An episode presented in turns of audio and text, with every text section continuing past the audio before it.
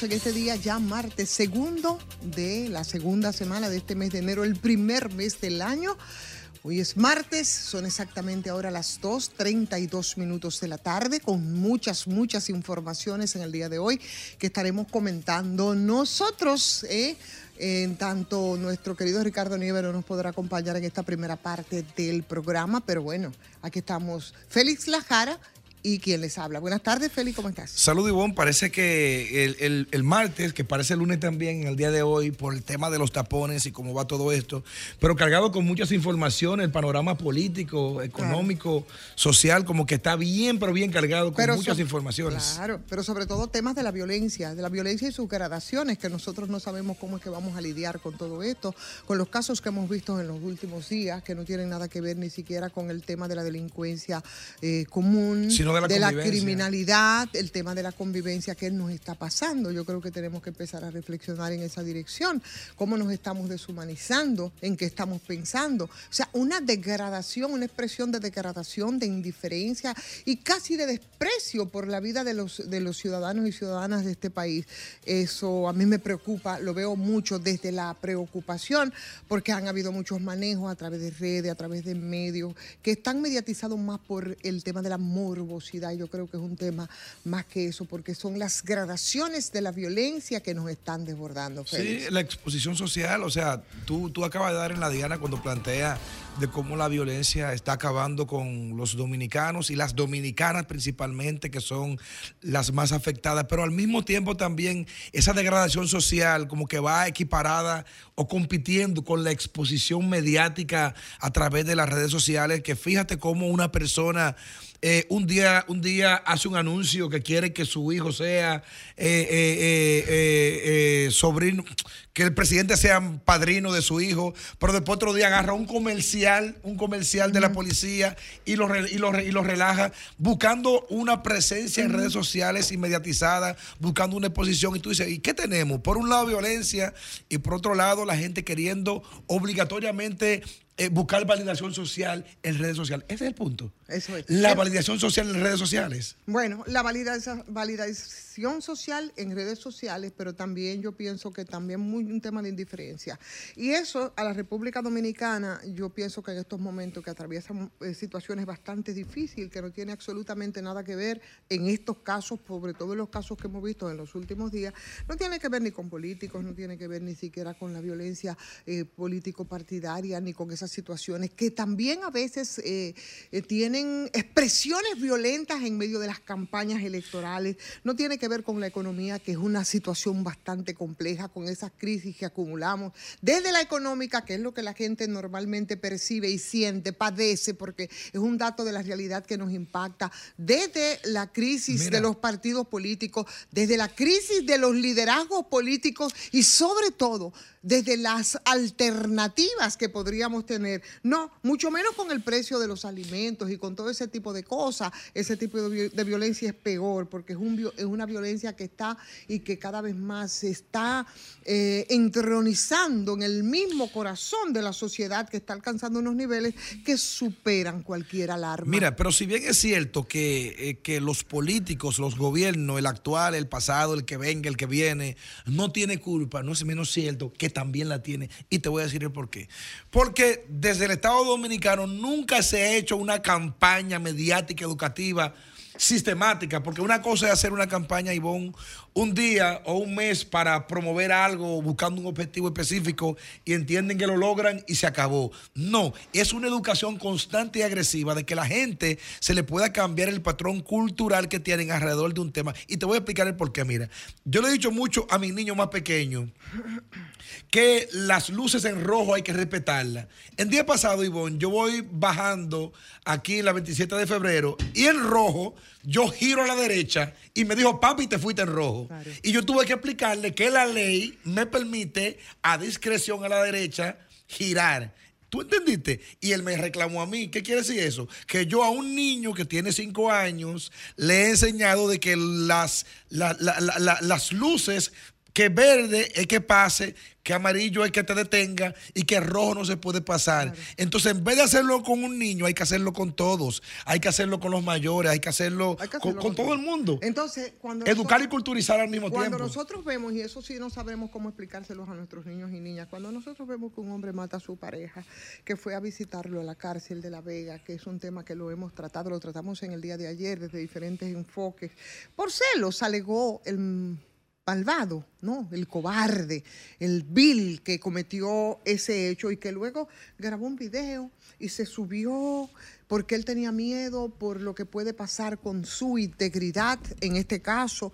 Eh, y eso se enmarca como trataba, eh, creo que yo tocaba el tema ayer, en el tema de los feminicidios, que definitivamente nos lleva en lo que llevamos, en lo que inicia, en lo que tenemos ya de años, que alcanzamos apenas 16 días, un ritmo que es bastante acelerado cómo nos coloca, de cómo nosotros alcanzamos el 2024, que parecería como si los, eh, los, los, hogares dominicanos, las relaciones intrafamiliares entre las personas, eh, no están exponiendo ni están enseñando absolutamente nada, nada, positivo, ¿no? A propósito de lo que mm. tú decías.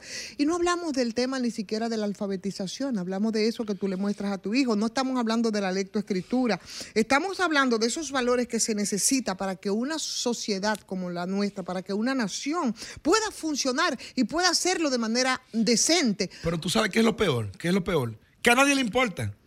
Sencillo, tú has visto al PLD hacer una propuesta para resolver el problema de los feminicidios en esta campaña. Pero tú has visto al PRM hacer una propuesta para hacer, que es gobierno para solucionar el problema de los feminicidios. Tú has visto a la Fuerza del Pueblo, tú has visto qué partido político o qué gobierno en estos momentos tú has visto que tiene una propuesta, que trae una propuesta, algún plan piloto por lo menos, para poder resolver el problema que tenemos con los feminicidios. No hay ninguna propuesta, no hay nada. O sea, y parecería entonces como que a nadie le importa. Y ahí sí es malo cuando a nadie le importa un problema como este. Entonces, cuando tú tienes que ver lo que vemos también como parte de las informaciones, lamentablemente en estos días, nos, encontramos con un hecho horrendo, un crimen atroz que nos da brega incluso hasta de hacer referencia a él, y me estoy refiriendo al niño de 8 años ahí en Verón, en la provincia de La Altagracia, ahí en La Vega, una provincia turística pero que el turismo, por supuesto, no, tiene nada que ver ni con su gente ni con su comunidad. Esos son mundos totalmente diferentes. Asesinado. ¿Asesinado por quién? Por una tía paterna que supuestamente, eh, que además de todo esto confesó, confesó el hecho, confesó la tortura, dijo que durante varios días eh, estuvo torturándole a este niño para que le pudieran encontrar 147 laceraciones, heridas, dientes perdidos perdió la vida. Barbarie. Perdió la vida. Entonces, cuando tú ves ese tipo de cosas, tú dices, pero esto no tiene que ver con la delincuencia común, esto no tiene que ver con esa violencia que nos impacta, violencia política, violencia cultural, violencia social, eh, violencia que implican las carencias, violencia que implican las faltas de políticas públicas, ¿no? Eh, violencia que implica cuando nos estafan, violencia que implica los malos funcionarios que los tenemos en todos los tiempos. Tú te dices, bueno, pero ¿y dónde quedaron esos valores, esos valores tan importantes?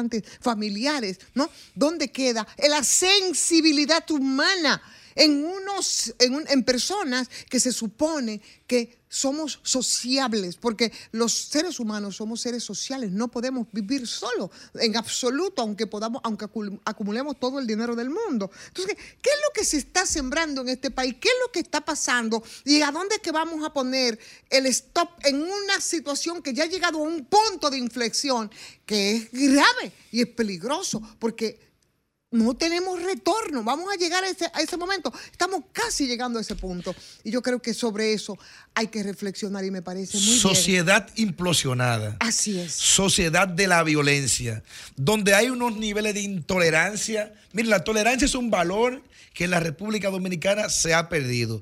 ¿Tú quieres ver? Simplemente ve en una vía pública donde alguien tiene que ceder el paso, que viene uno a la, a la derecha, otro a la izquierda, o hay que hacer un giro o algo por el estilo, donde alguien tiene que ceder y sacrificarse para que tú te des cuenta el nivel de violencia estructural que tenemos, de cómo, de cómo somos intolerantes, de cómo por un parqueo, por un simple parqueo, una gente se mata. En una discoteca donde está, donde está todo el mundo, supone, gozando, disfrutando, pasándola bien en un café, y alguien sin querer te pisa y por eso hay un asesinato. Así es. O un, simple juego de domino entre dos amigos que porque puso una, una pieza, una ficha mal, ya por eso también eh, un asesinato. Yo no entiendo, de verdad que nosotros tenemos que hacer una reflexión. Esto es una pandemia, esto hay que declararlo como pandemia. Entonces, la violencia y los crímenes hay que declararlo pandemia en República Dominicana. Así es, entonces es una violencia que está mucho más para allá de esa a la que estamos acostumbrados y ahí yo creo que llegamos a un punto de mucha preocupación. Alejandro, nos vamos contigo, regresamos de una vez para ver entonces las informaciones del día a las que nos tiene acostumbrados siempre, siempre a esta hora Ricardo Nieves. Nos vamos, pero regresamos de una vez.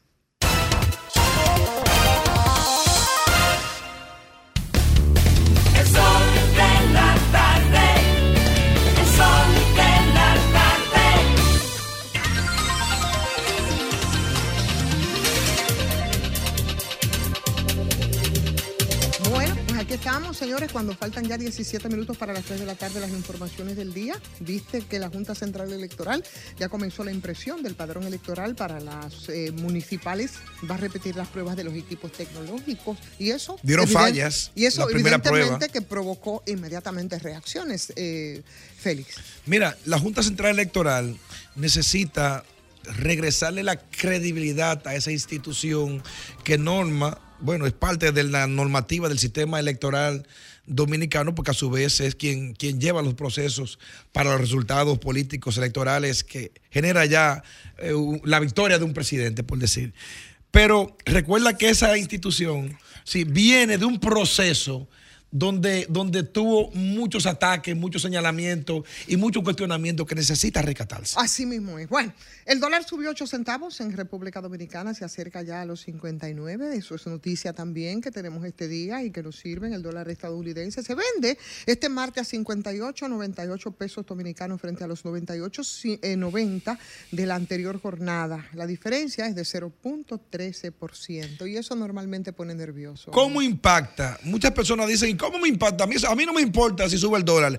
Ah, lo que pasa es lo siguiente, que los dominicanos que tenemos complejos de americanos, la mayoría de empresas grandes y medianas inclusive, sus inventarios lo manejan en dólares. Cuando el dólar sube, lógicamente tienen que buscar más dólares para poder reponer sus inventarios y automáticamente hacen un ajuste de subida de precio. Esa subida de precio llega a los almacenes, a los colmados, a las farmacias, a los supermercados y se traduce en, en, incremento de todos los precios en la República Dominicana. Por eso la importancia de tener control de la tasa. Yo no sé cómo es que nosotros vamos a hacer con estas también, porque eso viene muy acompañado, claro, el tema de la economía, que nosotros, no, por lo menos yo no soy ninguna experta, pero que sí es un tema del que siempre yo pienso que hay que hablar. Yo no sé por qué tantas situaciones se dan en un país en el que por lo menos en los últimos 20 años nosotros hemos tenido un crecimiento económico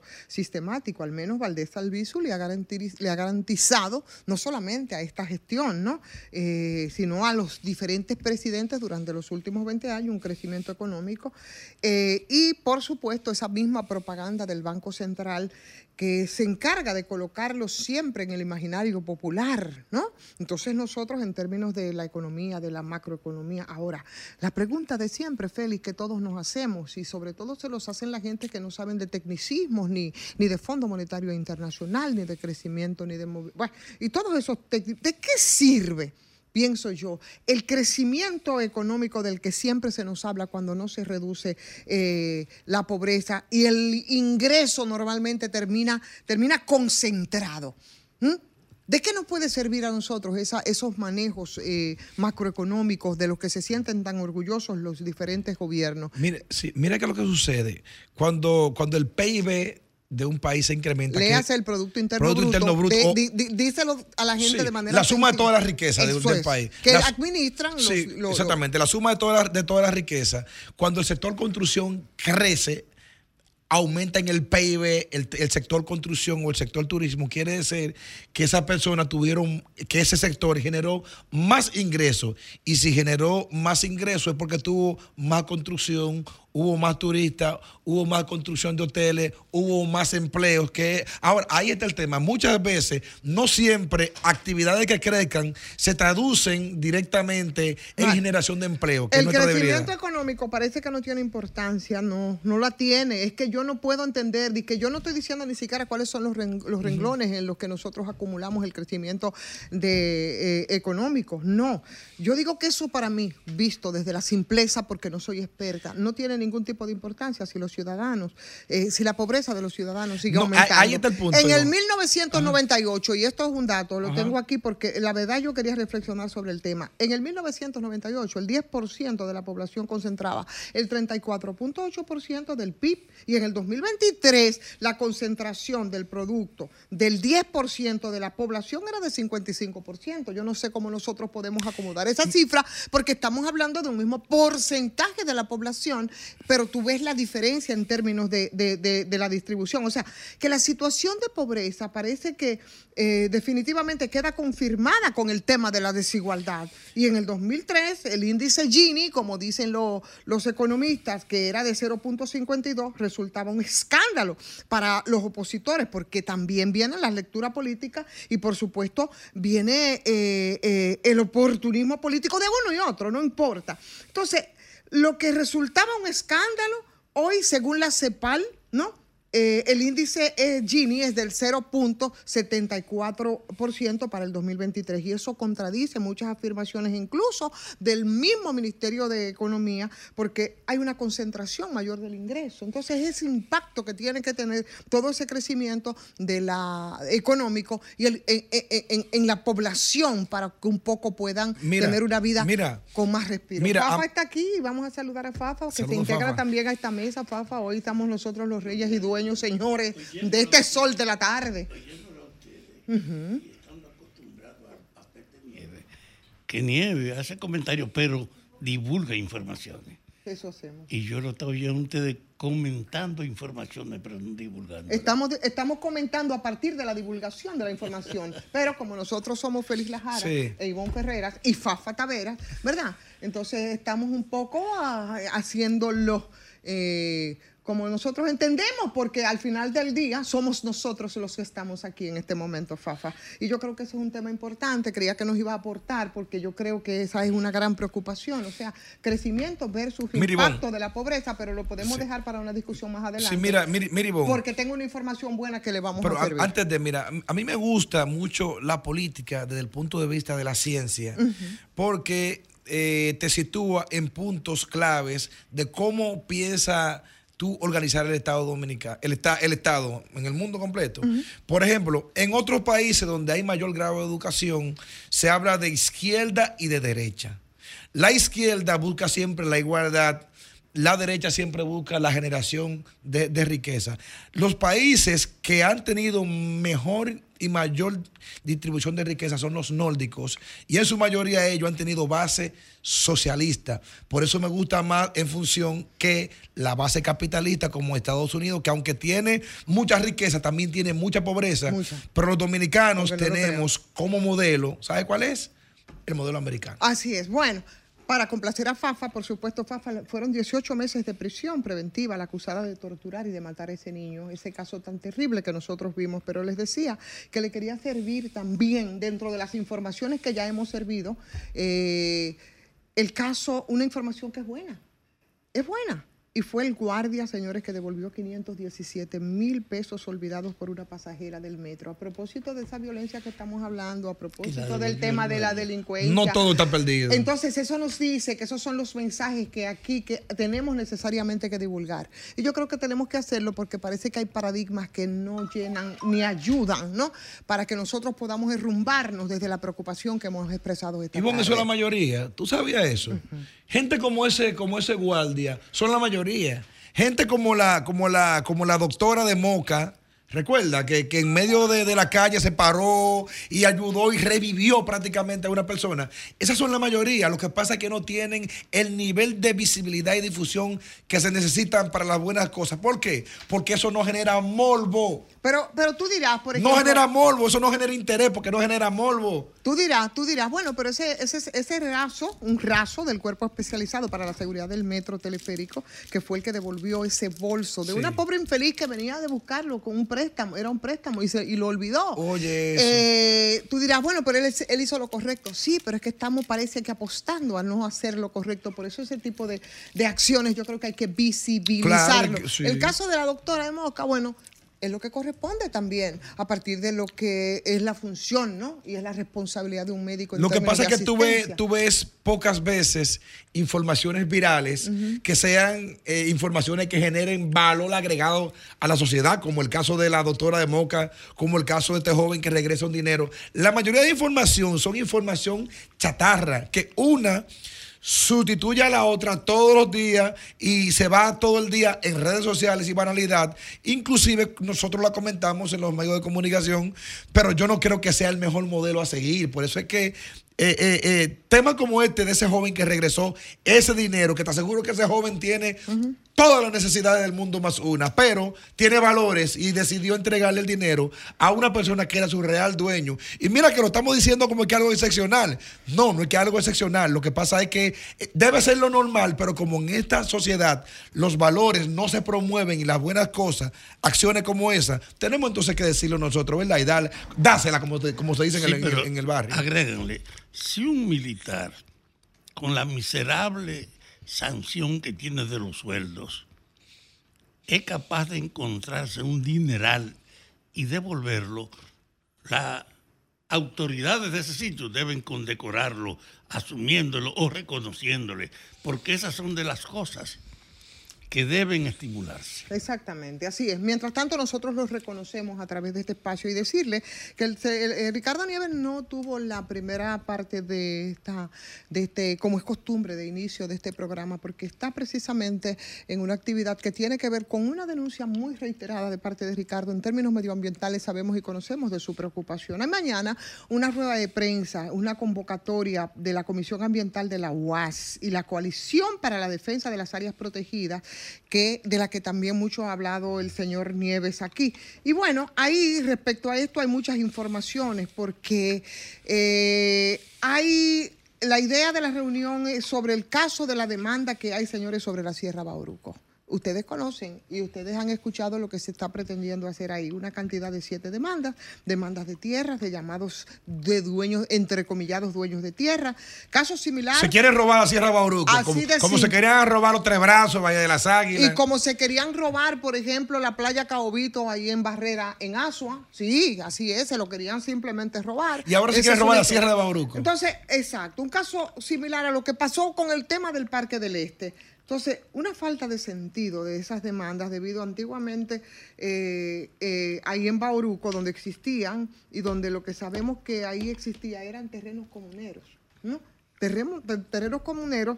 Eh, y ahí no hay título. Entonces, por supuesto, como siempre, han aparecido dos o tres vivos que se quieren robar todo esto y eso es un problema un problema simplemente de desfalco, de desfalco al Estado a través de medio ambiente y en esos aprestos con esa coalición entonces está eh, Ricardo Nieves. Eso es jurisdicción inmobiliaria que le está pasando por encima al ministerio. Entonces cuando se declara el área eh, hay un bloqueo que, de los registros, es decir, que parece que quieren salirse con la suya, como en otras ocasiones respecto a este caso, y por eso esa coordinación de no solamente expertos en términos medioambientales, sino también gente que, como Nieves, como nosotros, todos, sí. desde la responsabilidad que asumimos a través de los medios de comunicación, con la denuncia reiterada, porque tenemos que hacerlo desde el rol que nos ocupa, pues entonces se está asumiendo un poco la coordinación de esto, que a mí me parece un, un acto de gran responsabilidad. ¿Cuál es la altitud de la Sierra de Bauruco? Ellos dicen que ahí hay una constancia anotada, que es un documento público que reconoce propiedad, pero eh, para asignar, el juez debe ordenar un informe catastral, eso no se ha hecho, sino que lo que se hizo fue una verificación cartográfica de gabinete y Bauruco en términos de existencia de fechas previo a todo lo que se pueda demandar, señores, está corriendo riesgo. Entonces, esa coalición que tiene una función de mucha responsabilidad, ahí está, firmantes de un recurso de tercería, la solicitud al Ministerio de Medio Ambiente para trazar, para anular esa sentencia y toda una estrategia, evidentemente, de comunicación que yo creo que tiene que sumarse ante estas denuncias, porque no es la primera vez que esto ocurre. La Sierra de Bauruco alcanza hasta unos 2.367 metros de altura. Ustedes saben que nosotros tenemos el pico más alto de las Antillas, ¿verdad? Pero también tenemos de la sierra, de las lomas más altas también que ayudan a regular el clima y la mejoría de él, no solamente de República Dominicana, también es de la zona completa donde nosotros estamos. Yo conversaba con un especialista sobre este tema de cómo de, de, la regulación del clima y el cambio climático y por el tema donde vamos, y me decía que Valle Nuevo que Valle Nuevo, la, la arbolización de Valle Nuevo, ¿verdad? Y el mantenimiento de él impacta en la zona completa.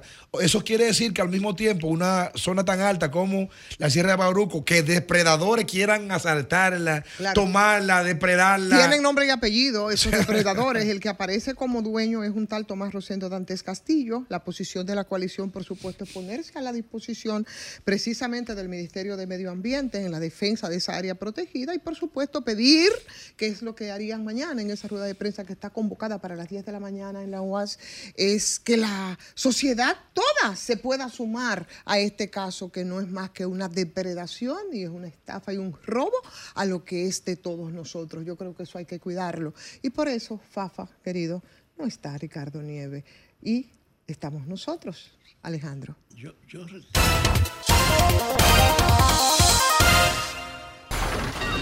Comunícate 809-540-1065. 1-833-610-1065 desde los Estados Unidos. Sol 106.5, la más interactiva.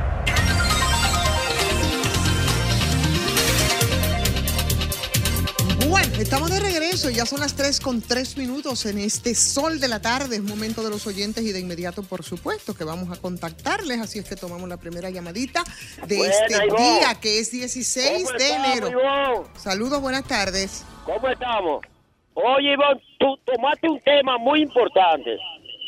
El primero fue con el respeto a los feminicidios. Ese es un tema que eso le pone la piel a uno de gallina es una parte, una descomposición social que está viviendo esta nación dominicana.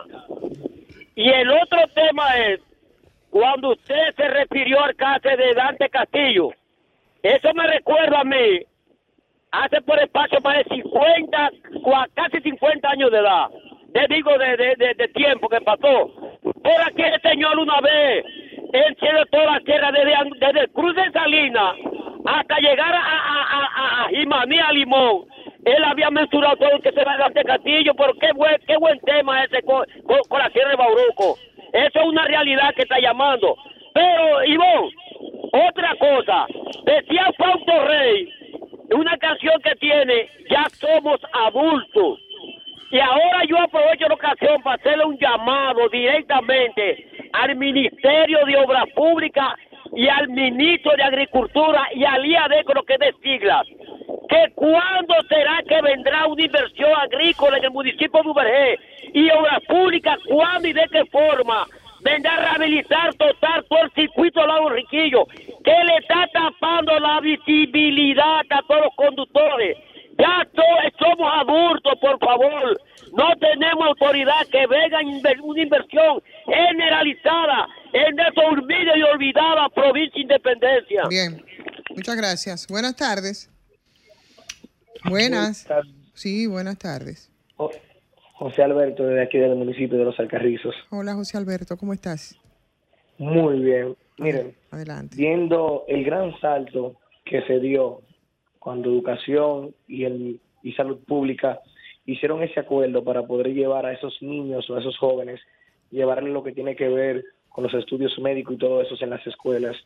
Muchas veces hay familias pobres que llevan a sus niños con mucho apuro en un motor tal vez, o ahora con el tema este del transporte a las escuelas, pero no tienen el mecanismo de, de llevarlo a hacer unos análisis porque ni seguro tienen.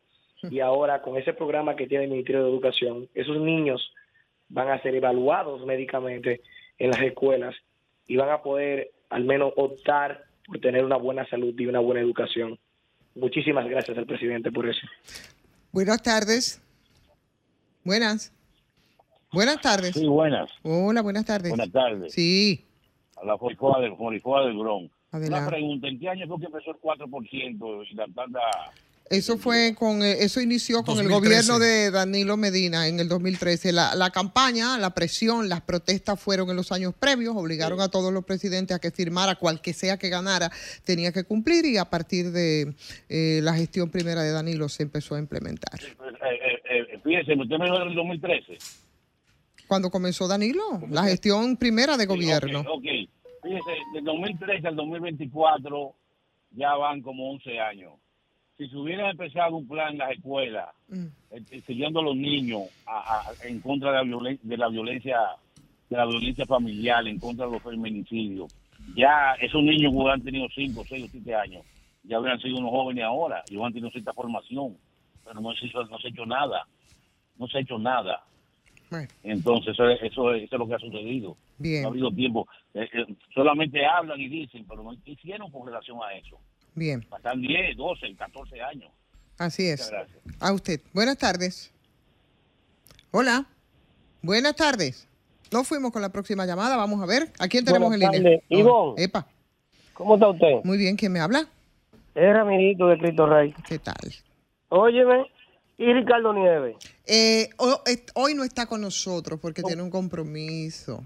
Ok, como él está siempre con la AFP, la AFP siembra, tiene un robo Ujú. con los cuartos de los afiliados ya fallecidos, que hasta con eso es un problema. Le mandan a buscar, le voy a decir porque a mí me pasó, o me está pasando. Nos mandaron a buscar la acta de nacimiento de cada uno, que somos ocho, más la acta de función legalizada y todo lo depositamos. Ahora tuvimos que esperar cuatro días. Ahora dicen que hay que llevarle la cédula original del fallecido y la anterior. Aparte de que hay que llevar una solicitud de hijo declarado, pero ahora es que lo dicen. Y no se murió. ¿Y cómo tú vas a hacer todo eso? Ah, pero eso fue lo que yo le dije. Cuando tú llamas, cuando tú llamas, Eso es para que tú decidas, no, dándote vuelta. Exacto, lo po- pone un operador. Cuando tú vuelves a llamar, ponen otro. Pero cuando tú vayas personal, no te ponen a hablar con un gerente, ni con un director legal, ni nada. Te revisan hasta para entrar. Un atraco a mano armada. Es un atraco que tienen. ¿eh? El que tiene 50 mil pesos ahí tiene que dejarlo obligado porque lo, lo, Sí. lo gasta en abogados y en papeles. Sí, así es, Por pero, pero usted no, pero usted no ve ahora que estamos en campaña, ninguno de los políticos que coge el tema de la modificación a la ley de seguridad social. Deberían de hacerlo, coger el tema de la ley, de- la modificación a la ley, porque si realmente le preocupa a la población que está vulnerable en términos de acceso a la Es salud. demasiada traba que le Ay, ponen. sí, así es, tienes razón, mi hermana. Es un atraco. Gracias, pase buenas tardes. Buenas tardes. Buenas tardes, Ivonne, el equipo. Hola. Doña Ivonne, Up. hay que apoyar la mujer, ya que los hombres lo han hecho mal. Hay que apoyar la mujer y más esas mujeres que tienen capacidad, que se han preparado para, para ir a esos cargos legislativos, municipales. Por eso nosotros aquí en la circunscripción 3 del distrito estamos apoyando a la doctora Keila de los Santos, que será nuestra regidora, doña Ivonne, que siempre ha dado la cara por esta demarcación. ¿De qué demarcación habla? Circunscripción número 3, Justicia Social, aliada al PRM. ¿Pero de qué? eh, ¿A dónde? ¿En el distrito? Sí, en el Distrito Ah, Nacional. Simón Bolívar, Ah, Villa ok, sí, sí. Consuelo. Ah, ok, ok. Esa señora, Ivonne. La tres, eh, sí. esa señora es un Antonito aquí en esta circunscripción número 3. Sí, eso es la zona norte. Y tradici- la zona norte. Entonces estamos con ella, doña Ivonne, no solo en política, porque allí- anda ella usted va y toca la puerta en política, en diciembre, en Semana Santa, y siempre está ahí. Esa no es lo que viene aquí a buscar candidatura, Bueno. y luego se mudan, cambian de esposa, cambian los números, doña Keila no. Doña Keila hace Déjelo ahí ya, promovida la señora Keila, una trabajadora social, parece, y comunitaria. Muchas gracias. Le vamos a pasar la factura por la promo. Lea, Lea. está bien. tardes. Hola, buenas tardes. Buenas tardes. Ivonne, una preguntita. Adelante. Yo quiero saber quién defiende al hombre ante la justicia cuando está siendo violentado por una mujer. Mm. Yo te explico mi caso fácil. Yo tuve un niño con una joven hace cuatro años. En esos cuatro años, la joven me ha llevado 12 veces a la fiscalía por aumento de pensión. La última vez que me llevó fue hoy mi último citatorio, pero hace un mes que me llevó de nuevo y nada variado. Entonces, ella me tiene en un proceso de angustia, de, de tener a la justicia de relajo, y lo único que me dice la fiscal que el deber de ellos cada vez que ella da, que ella va, es darle respuesta. Esa joven yo le he puesto a- orden de alejamiento, le he hecho de, de todo que- de- dentro de mis manos posible para tratar de alejármela. Qué pena Y- que, que, que sea así, que se tenga que cuál es su que pensión? se tenga que ¿Cuánto tú le Ah, das No, no, no, no, Fafa, No, no, no, no, Fafa, no porque- me pregunte. porque eso va a ¿Cómo que depender, sí? eso Claro, va a de- de depender los de- ingresos. del Claro poder que adquisitivo. 12 de él. veces sometido. ¿Y Sí. por qué? No, no, pero, pero- es que ya, ya el tribunal me realizó un estudio socioeconómico tres veces para ver cuánto yo puedo pagar y yo Exacto. estoy al día con todos mis pagos, eh, eh, le doy dinero para ropa, medicamentos, Lo- todo estoy al día. Lo primero que usted debe hacer es tener un buen abogado, porque recuerde que, que en la manutención es 50-50 independientemente de. Claro. O sea, de la Pero- misma manera que ella procede, usted también, si se siente lacerado, puede también proceder. Pero, pero además, eh, yo lo que yo lo que decía, y, y yo, bueno, puedo quizás entenderlo, no sé, a partir de lo que usted me dice, no tengo por qué dudarlo. Pero qué pena, ¿no? Que ese tipo de cosas se tenga que dirimir así en tribunales cuando hay hijos e hijas en el medio y cómo Yo eso, cómo eso puede afectar a esos niños y a esas Yo niñas, que es lo que hay que la- cuidar. el- el- la misma justicia, el mismo proceso judicial que tenemos, lleva al hombre al desespero. No, pero yo no- estoy en un momento Sí. que yo tengo casi cuatro días que yo no duermo. Esa muchacha me le pagó al alguacil para que me caiga atrás. Yo tengo las llamadas del alguacil que me llamó más de 20 veces en un día. Entonces yo voy a la fiscalía, hablo con la fiscal, denuncio al alguacil y ella me dice que ella no puede hacer nada. Entonces, ¿quién defiende al hombre? Entonces el hombre llega a un punto de desespero. No, al hombre y a la mujer, en todo caso. No hay, no hay que ni siquiera tipificar de hombre o mujer en este caso. Y, y no hay forma, no se puede sentar, no pueden conversar, no pueden tratar de resolver este problema, porque al final, si usted está cumpliendo con lo que le ha establecido la, la, la ley, entonces yo no veo cuál es el conflicto. Pero el conflicto es que yo estoy cumpliendo y ella, Claro. para desesperarme y seguir manipulándome, que eso es lo que ella quiere, vuelve y asiste y el tribunal vuelve y le hace caso. Ella ha ido dos veces en un mes a pedir aumento de manutención. Yo creo que a usted le hace falta eh, asesoría de un buen abogado para esos fines. Sí, claro, claro que sí. pero no muchas se- gracias por el pero no desesperarse hasta puntos, ¿verdad? Que, que después, bueno, podemos lamentar. Lo primero que tenemos que pensar es ese hijo o esa hija en común y el bienestar de esos niños. Eso sí. Ah, eso es así, gracias. Muchas gracias a usted por estar con nosotros. Buenas tardes. Saludos, buenas tardes. Hola, Sí, le llamo desde Pensilvania. adelante. Oiga, yo veo que el presidente habla de pensionar a los artistas. Está bien, porque ellos trabajan también. Pero yo que tengo 13 años que no aporto a la AFP y no califico ya, ¿por qué no se me devuelve mi dinero? Ay, mi ay, dinero ay. es mío. Y no es pidiendo, sino mi dinero que se me devuelva. Eso digo yo también. Me subo a su Pero clamor. es- a todo el es- mundo hay que devolver. es que hay vías para regresarle su dinero. Lo que pasa es que no hay información, pero hay vías. Mira, la, la gente lo ponen a pasar trabajo, hermano. Sí, para y que se- hacen al final lo que le da la para gana. que se desesperen y desistan. Ah, la gente lo, la gente lo vulneran.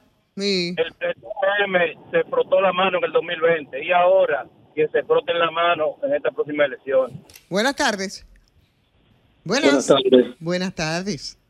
Le habla el neto de la Victoria. Hola. ¿Pero desde la victoria, de- del De la- penal o, de- no, o de del la- municipio? No, del municipio de Santo Domingo Norte. Sí, pero hay que aclarar. No, no, no, no. Tampoco así, Félix. No, hay que aclarar. Adelante, mi querido. Eh, yo estoy llamando para decirle algo. Mire, yo, por ejemplo, yo no soy partidista, no soy de ningún gobierno, Ajá. pero estoy viendo como que en este gobierno se está trabajando muy bien, en especialmente con el sector escolar, con los niños. Cuando el presidente trajo el programa, los transporte escolar, aquí fue el primer sitio que llegó. Ahora veo que el presidente va a llevar el sector salud a los planteles escolares para brindarle un mejor servicio a los niños, para protegerlos de cualquier virus que ande o cualquier malaria enfermedad que tenga. Eso es algo que veo que el gobierno se está preocupando bastante por la educación y por bueno. la salud de los niños. Bien, muchísimas gracias. Ahí está Alejandro, nos vamos contigo. Hola, Gray. Hello.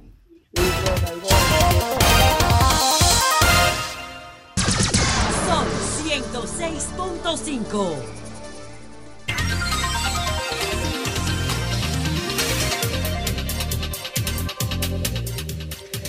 Bueno, aquí estamos, señores, de regreso. Ya son las 3 con 20 minutos. Este es el sol de la tarde y el tema del Colegio Dominicano de Abogados todavía sigue, pica, se extiende. No sé qué. Lo que vimos hoy fue, para mí fue un espectáculo deprimente. De verdad. y fue bastante, eh, bastante vergonzoso.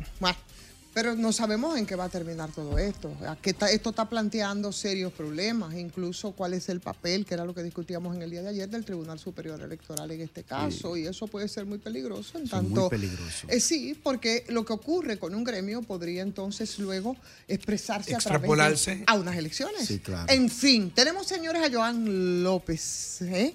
que es eh, la persona eh, que supuestamente, porque ahora ya todo se duda, había perdido las elecciones en el Colegio de Abogados. Joan, buenas tardes. Buenas tardes. Joan, ¿en qué punto estamos en este momento con el tema del conflicto en el Colegio de Abogados? Bueno, eh, buenas tardes, doña Ivonne, don Fafa, Arangüe. Eh, con relación a lo que es el Colegio de Abogados de la República Dominicana. Ciertamente estamos viviendo momentos difíciles, pero son momentos difíciles que nos están enseñando a recuperar la cordura, a que los abogados y abogadas del país eh, se empoderen de su gremio, tal como lo hicieron el pasado 2 de diciembre, eh, con su participación masiva, que de acuerdo a lo que se ha decidido para que se respete la voluntad de los abogados, eh, definitivamente no hay eh, una lectura que nosotros eh, inmediatamente ponernos a poner en marcha, valga la redundancia, los planes y objetivos que preparamos, que le presentamos al electorado de la abogacía dominicana para ponerlo en marcha en ejecución. Sí, Joan. Es lo que le hace Joan, ¿y no sería echarle más leña al fuego de tu parte, autoproclamarte ya ganador sin que se terminen los procesos de impugnaciones, señalamientos que hay en, los tribunales? Reconteo. Lo que pasa es que el Tribunal Superior Electoral no ordenó reconteo de votos, ordenó separación de votos. Y me gustaría ¿Dónde está la sentencia? Luego de la llamada de, de, terminar la llamada, me, le enviaré eh, copia del acta de la comisión electoral. Muy bien. Que cuando se ejecute esa decisión eh, eh, judicial, se podrán segregar los votos y está en la misma acta plasmada la segregación para darle cumplimiento a esa decisión. ¿Y ya la comisión electoral hizo eso? Entendemos que por un llamado que, bueno, que tiene la misma decisión judicial, que le otorga un plazo de cinco días, nosotros estamos confiados en que la Comisión Electoral está haciendo los aprestos del lugar para ejecutar eh, dicha decisión. Sí, pero eh, dame, un segundito, Ivonne. Lo que pasa es que me llama la atención que yo, yo entiendo el tema jurídico, que ya hay, un, ya hay un señalamiento que hay que cumplir. Ahora bien, si el órgano que tiene que tomar la decisión de separar, de separar los votos aún no ha separado los votos, como tú me acabas de decir, entonces, ¿por qué tú te autoproclamas ganador si ellos no han hecho todavía, no han acatado aún la sentencia? Lo que pasa es que debemos ir preparando el terreno de la confianza, de generar confianza entre los abogados y abogadas del país. La sociedad dominicana necesita un aire de respiro de esta situación y nosotros con este llamado de unidad que hemos hecho a los diferentes actores que participaron en el proceso pasado, pero tan más aún nosotros también le hicimos un llamado de unidad a los expresidentes del Colegio de Abogados eh, pasados del Colegio de Abogados de la República Dominicana para que entre todos juntos podamos construir eh, ese aire de respiro que necesita la clase jurídica dominicana y que la sociedad y que la sociedad y que la sociedad eh, pueda sentir que el Colegio de Abogados de la República Dominicana está viviendo nuevos tiempos. Una cosa, Joan, gracias por aceptar la invitación. Este, al margen de lo que el proceso todavía está en su curso.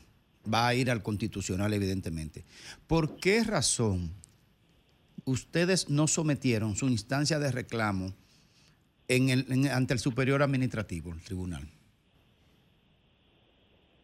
Mire, en términos jurídicos, y qué bueno que me haces la pregunta, y es que el Tribunal Superior Administrativo está apoderado de una acción que se sometió. Tribunal Superior Administrativo, dentro de lo que es el organigrama o el orden judicial en la República Dominicana, es un solo tribunal para todo el territorio nacional. ¿Y? En la tercera audiencia, en donde se está conociendo ese proceso, las partes que no quieren que se conozca la verdad de la alianza, que muy bien conoció el Tribunal Superior Electoral la semana pasada, sometieron una, un recurso de legítima sospecha, no solo en contra del juez que estaba conociendo ese proceso en ese entonces, sino de todos los jueces que conforman el Tribunal Superior Administrativo que en ese momento no estaban presentes. Y esa acción fue sometida a la Suprema Corte de Justicia y el viernes pasado la Suprema Corte de Justicia se pronunció, se pronunció rechazándole a Miguel Surún Hernández ese intento de querer eh, boicotear esa instancia que es un, un, bloqueo a la seguridad jurídica, y usted lo sabe muy bien, Grimer, porque es el único tribunal de esa naturaleza. Entonces, ¿qué ocurre? Al verse esta situación del Colegio de Abogados de la República Dominicana de provista de seguridad jurídica, porque no tenemos eh, tribunales aperturados para ello, entonces es donde se recurre a la vía quienes tienen calidad para obtener esta decisión judicial del Tribunal Superior Electoral. Es ahí entonces pese a las críticas con relación a la competencia o incompetencia de este alto tribunal, que de por demás actúa bajo el ámbito de un reglamento interno sobre la base de un primer caso que le da la oportunidad de abrogarse la competencia porque de, de forma reglamentaria está establecido. Nosotros saludamos esa decisión. Nosotros entendemos que la clase jurídica dominicana luego de esta decisión y la sociedad en sentido general está comprobando un nuevo resurgir del Colegio de Abogados y entiendo que todo esto que ha ocurrido es para que eh, los abogados y abogadas del país le presten la debida atención a su gremio, se interesen por las actividades que desarrolla su gremio y es por ello que nosotros en el día de hoy anunciamos que con el Consejo Nacional del Colegio de Abogados que nos acompañará en la gestión que encabezaremos, oh, la primera tarea que nosotros vamos a encabezar es la elaboración del reglamento de pero una cosa, una cosa, ley 319. Una cosa, Joan, una cosa, Joan, ustedes van a legislar eh, y van a agotar el próximo periodo a partir de lo que ha dicho el tribunal, del mandato del Tribunal Superior Electoral. Pero resulta que ahora es tema de debate y a mí por lo menos no me queda claro si la función del TCE es decidir sobre pleitos electorales, muy a pesar de los reglamentos de procedimientos electorales que dicen que los gremios están dentro de las, eh, de las, de las agrupaciones. Pero eso eh, no queda claro en tanto entra, entra, en conflicto con lo que dice la ley orgánica y ustedes como abogados lo saben, lo saben muy bien. Esa discusión eh, queda clara, porque a mí no me queda clara. Está sumamente clarísimo porque la decisión opera sobre la realidad de una supuesta alianza que se aprobó mientras usted salió a votar, mientras yo salí a votar, mientras 23 mil abogados salieron a votar, se aprueba una supuesta alianza que no es de conocimiento ni de los candidatos, no es de conocimiento ni del elector y no se hace en un tiempo en donde se pueda agotar ese... pero no, pero el asunto es que si eso quien puede dirimirlo en este caso, si ya quedó claro, el, es el Tribunal Superior Electoral, porque eso ha planteado ahora otra discusión, entiéndame, Joan, ¿entiendes? Mucho más allá del conflicto, de si las votaciones, de si el tiempo, de si las alianzas, mucho más allá de todo eso, quien ahora resoluta es el TCE y ahora lo que se está eh, discutiendo es si te puede abrogar esto el TCE sin entrar en conflicto con lo que plantea la 144 de la, de la Constitución. 114. 114. Tenemos 214, 214, sí. Bueno, pero claramente y en, en, consonancia con su inquietud, el reglamento del Tribunal Superior Electoral no fue un reglamento elaborado para este conflicto. Es un reglamento que data desde, desde marzo del año pasado. Okay. Entonces, partiendo de esta premisa, nosotros simplemente lo que continuaremos y seguiremos el llamado de unidad. Eh, estamos confiados en que los diferentes actores del sistema o del, de nuestro gremio que participaron y que han concurrido en presidencias anteriores, vamos a unir esfuerzos porque el llamado que hemos hecho en el día de hoy para hacer el borrador del reglamento para aplicar la ley 319 no es más que un reglamento que va a permitir en lo adelante a que este tipo de conflicto no se dé. Una cosa, Joan, extrañamente, extrañamente, gente del derecho, gente que conoce la, la ley, sociedad en completo, conoce la constitución, cómo es que están habitualmente gente que, que ejerce el derecho, cómo puede proclamarse en el caso suyo hoy sin concluir el proceso jurídico. O sea, ¿cómo hacen eso si conocen la ley? Eh, Grimer, con relación a tu inquietud, mira, nosotros tenemos, somos muy respetuosos de la ley. Y agradezco también y felicito al señor Trajano Vidal Potentini por la actitud asumida frente a la decisión del Tribunal Superior Electoral. Porque cuando tenemos ya una decisión que dentro de lo que es la realidad del proceso del pasado 2 de diciembre, que establece claramente que la alianza no es existente porque no reúne los requisitos de forma, no reúne los requisitos de forma, de fondo, perdón, porque recuerden que en el año 2005 eh, en nuestro país fue declarada inconstitucional eh, la ley de lema. Entonces, si en la República Dominicana para procesos electorales no existe lo que son los contratos societarios, porque es la única expresión en términos legales que pudiéramos eh, eh, tener en torno a lo que fue ese, ese eh, intento de acuerdo, en donde dos personas se asocian, en donde el que te quede con la mayoría de votos es el que va a encabezar la plancha. Entonces, en un sistema democrático... Joan, ¿y tú, tú hiciste alianza también en el proceso? No, pero, pero fue conocida, en fue, fue depositada posterior a la, esta supuesta alianza. No, no, no, pero mi pregunta puntual, ¿tú hiciste alianza, tú, tú como candidato? Nosotros eh, eh, no validamos alianza finalmente. O sea, tú no tienes alianza con nadie, o sea que de los votos nosotros a ti... casi 11 mil votos. Nadie, te, nadie te va a sumar un voto a ti que no sea tú mismo. Así mismo, casi 11 mil votos de diferencia y, una diferencia con el contendor más cercano de casi 3 mil votos. En el colegio de abogados nunca un candidato, un presidente, había votado por más de 400 y algo de votos. Nosotros llevamos casi 3 mil votos de diferencia. los abogados se expresaron el pasado 2 de diciembre. Por eso nosotros vamos a continuar que con la legitimidad de los votos que nos eh, eh, facilitaron y que gracias a Dios obtuvimos por el favor de todos los abogados y abogadas del país, nosotros vamos y ustedes pueden estar confiados como medio de comunicación porque lo vamos a necesitar para que estén ahí pendientes de todas y cada una de las acciones que nosotros vamos a encaminar para fortalecer este instrumento de la democracia que se llama Colegio de Abogados de la República Dominicana y sentar las bases. Incluida la pertinente auditoría, incluida la pertinente auditoría que se está pidiendo a gritos. y insertar las bases para que en el futuro podamos tener un colegio de abogados que pueda ser parte o no como parte del Consejo Nacional de la Magistratura porque nuestra constitución no nos lo permite, pero ser parte consultiva para, a la hora de elegir los jueces de las altas cortes.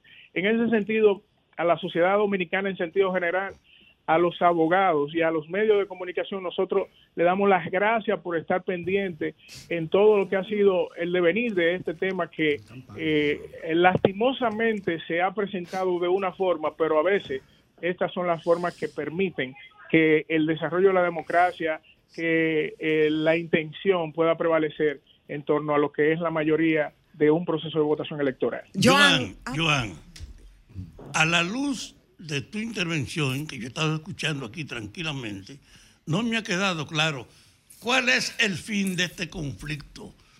¿Qué esperas tú que determine sin ningún espacio de duda ni de apelación esta discusión? ¿Qué falta para terminar esto? El constitucional. Nosotros entendemos que lo único que haría falta es que el, llamado de unidad que nosotros hicimos la mañana de hoy a los diferentes actores del pasado 2 de diciembre eh, sea bien acogido. Ya hemos recibido eh, comunicación positiva de Pedro Rodríguez Monteros, de uno de los candidatos. Hemos recibido eh, eh, llamadas telefónicas ya positivas acogiéndose y sumándose a este llamado de otros candidatos y estamos seguros que en las próximas horas eh, vamos a poder concertar. De ex presidente también hemos recibido llamada positiva de, de abogados y estoy seguro de que podemos en la próxima concretizar el deseo de la mayoría de los abogados expresó en las pasado 2 de diciembre. Muchas gracias, Joan López, por aceptar conversar con nosotros esta tarde. ¿eh? Bien, proclamado presidente del Colegio Dominicano de Abogados. Vámonos.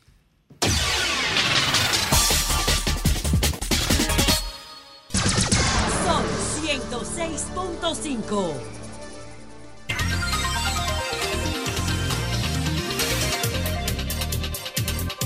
Estamos de regreso, estábamos de regreso y ya son las, las 3 con 37 minutos. Mi querido Fafa Tavera, buenas tardes. Fafa, buenas tardes. Buenas tardes. Miren, la campaña política está marcada por el antagonismo, por la contradicción, por la denuncia, por la injerencia en la suerte de los otros. Desaparece en las campañas políticas de verdad el comportamiento de apegarse a las normas y empujar en una dirección.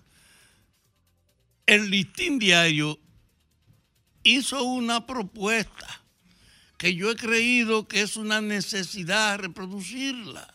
La propuesta de canalizar que los diversos sectores relacionados con un tema evidentemente compartido en su dificultad, que es el transporte, pudiesen reunirse los transportistas y los partidos y la gente de la comunicación para que discutan las orientaciones necesarias para abordar ese problema.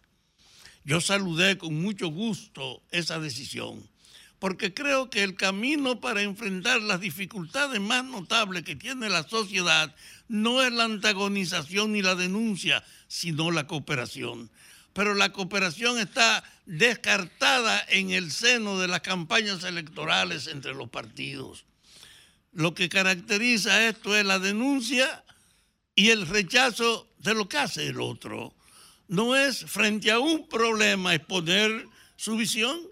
Si se hubiese impuesto el hecho de que los partidos sean portadores de posiciones, podían entonces decirse cuáles coinciden, cuáles son antagónicas, y yo no tengo duda que la solución posible y más efectiva es escoger los temas más contradictorios y que se reúnan todas las fuerzas a conversar acerca de lo que hay que hacer. Y yo creo que los partidos tienen que valorar una cosa. Hasta ahora la fuerza es la del rechazo del adversario, la de desconocer lo que él dice o valora sobre sus actos. El pleito es lo común en las campañas electorales. Y yo no tengo duda que si se abre una discusión de alternativas y de propuestas para proponer caminos que solucionen las cuestiones, las mejores propuestas van a tener el mayor respaldo popular.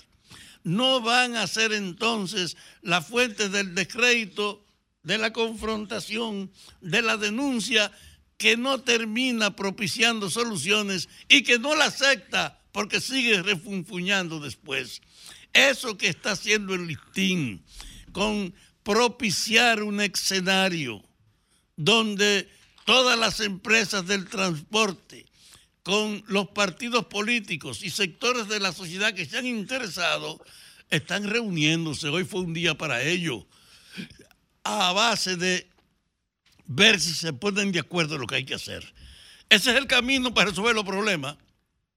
No es verdad que la confrontación ni la práctica esta del rechazo puro y simple entre los antagonistas. Ese hecho que ha pasado con el transporte, yo quisiera verlo en la salud, lo quisiera ver en la seguridad social, no en la denuncia de tu otra petición, en reunirse, qué es lo que hay que hacer en lo que estemos de acuerdo la mayoría para que eso cambie.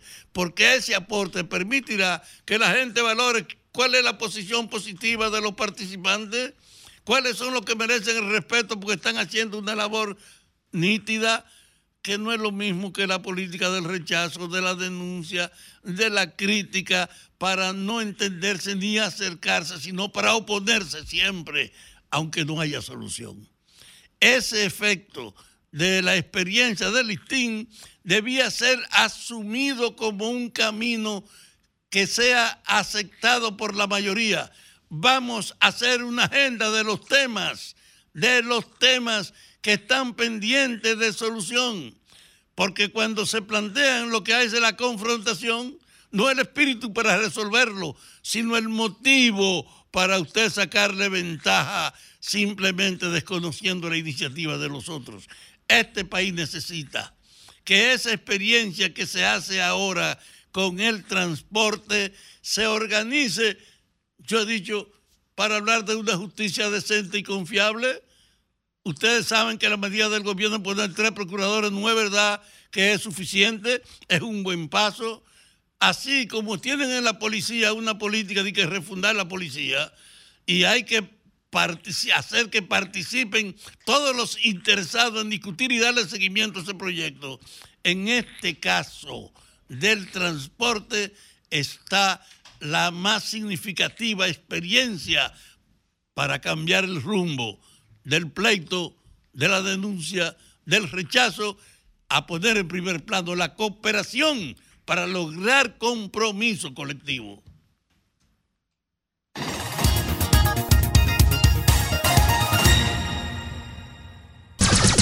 Son 106.5.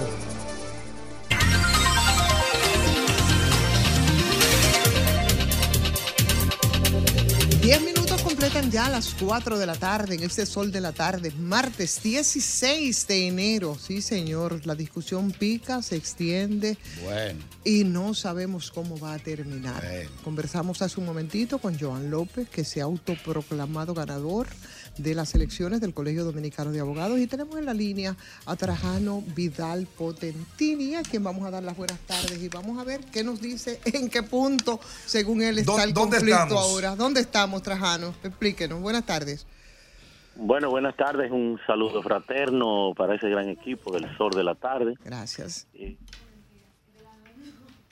¿Sí? ¿Nos escucha, Trajano? Los mismos. Sí, sí, le escucho, le escucho. Ok, adelante. Eh, bueno, yo seguir lamentando, luego de un fraterno saludo para todos, seguir lamentando que se sigan cometiendo los mismos errores que se vieron al principio, ¿verdad? De una proclamación de eh, del otro candidato donde estaría pues sin ni siquiera arrancarse a contar los votos en aquel entonces, el, el 2 de, de diciembre, pues haberse proclamado ganador. Yo creo que la prudencia, lo que implica ante una decisión que no compartimos, porque se trata de un tribunal que no es competente, se trata de una subversión al orden constitucional, pero de todas formas, en los temas de la democracia, las decisiones de los tribunales, al margen de lo que tú estimes, entiendas, solo se atacan con los recursos, las vías institucionales que pone a disposición el, el escenario judicial que en el caso nuestro es ir al Tribunal Constitucional y a la espera ya uno un poco agotado de todo esto y de este tema y posiblemente pues también agotando al país de este espectáculo de mal gusto que hemos dicho y reiteramos que nos llena de vergüenza, eh, pues seguir en, en esto, apostando a profundizar el caos a lo que nosotros no nos vamos a integrar ni prestar.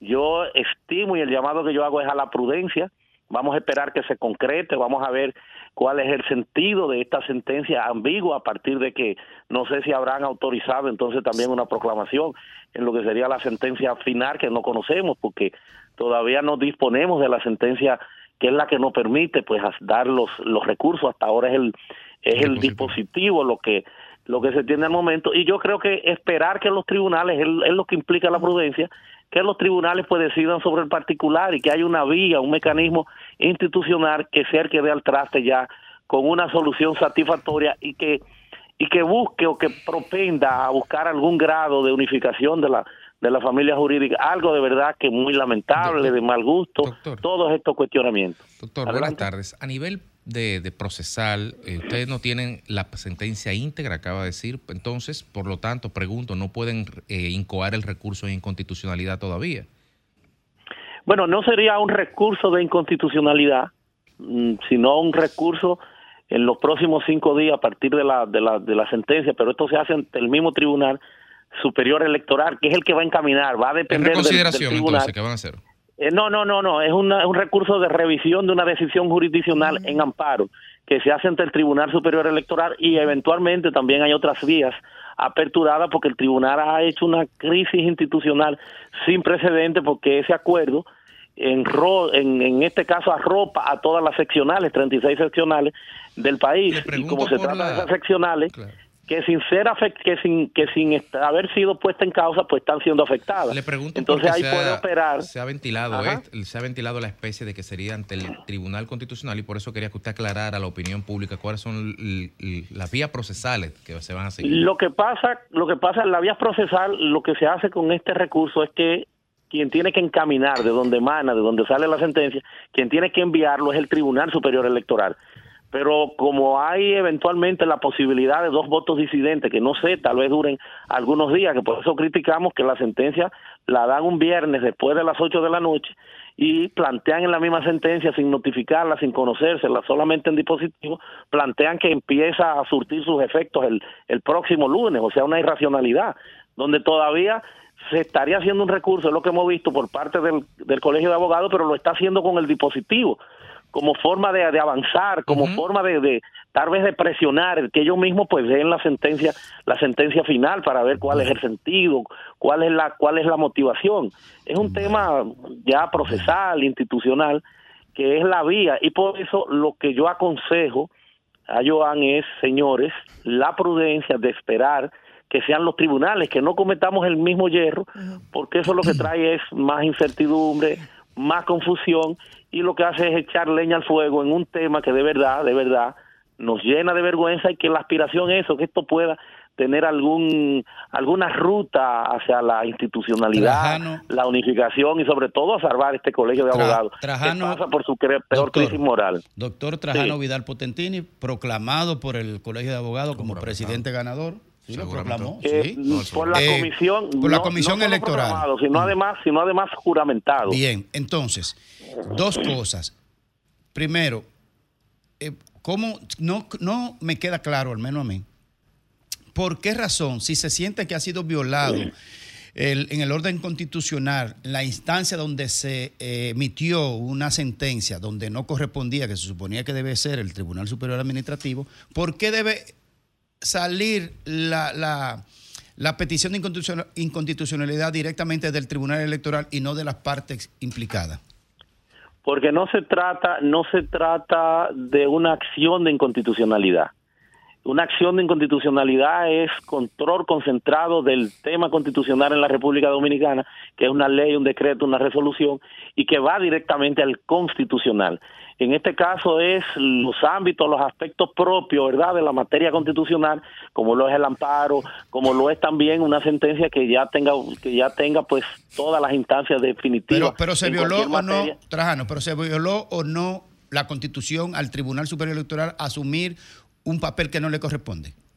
Olímpica y absolutamente, y procedo a explicarme, y es bueno que esto se entienda.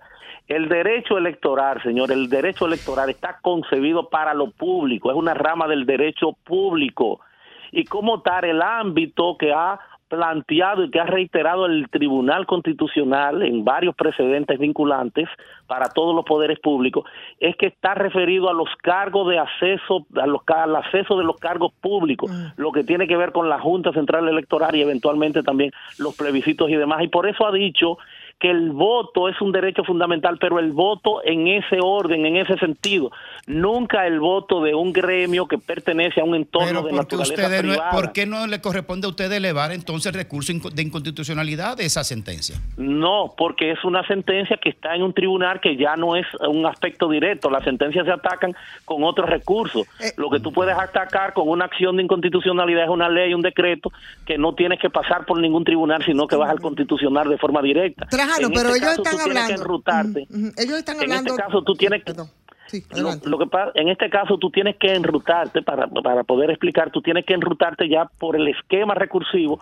de una acción de amparo incoada por una persona que no tiene calidad y por un tribunal que no tiene competencia, pero es una sentencia del orden jurisdiccional que tú tienes que atacarla con un recurso. Doctor, es entonces una revisión, pudiera eventualmente ser hasta una tercería y quien la envía como también en cualquier tribunal que, que, tú vengas a, revisar una decisión jurisdiccional, quien le envía al Tribunal Constitucional es el Superior Electoral, o sea que seguimos en manos del Superior Electoral, por eso el colegio se eh, avanza y va donde ellos y le dice, señores, mira, con el dispositivo, eh, ahí está una demanda en suspensión o, o en revisión constitucional, pero ellos tienen que suplir la sentencia in extenso para que el Tribunal Constitucional la pueda recibir, si no, no se la recibe. Entonces, queda, queda en el aire entonces el, el, reglamento de procedimientos electorales que habla de que los, los gremios estarían dentro de las agrupaciones eh, donde ese tribunal puede interceder cuando haya disputas. Eso queda, queda totalmente Mire, bueno, es que eso, eso debería ser inexistente, pero oh. aprovecho por este medio, oiga esta parte, aprovecho por este medio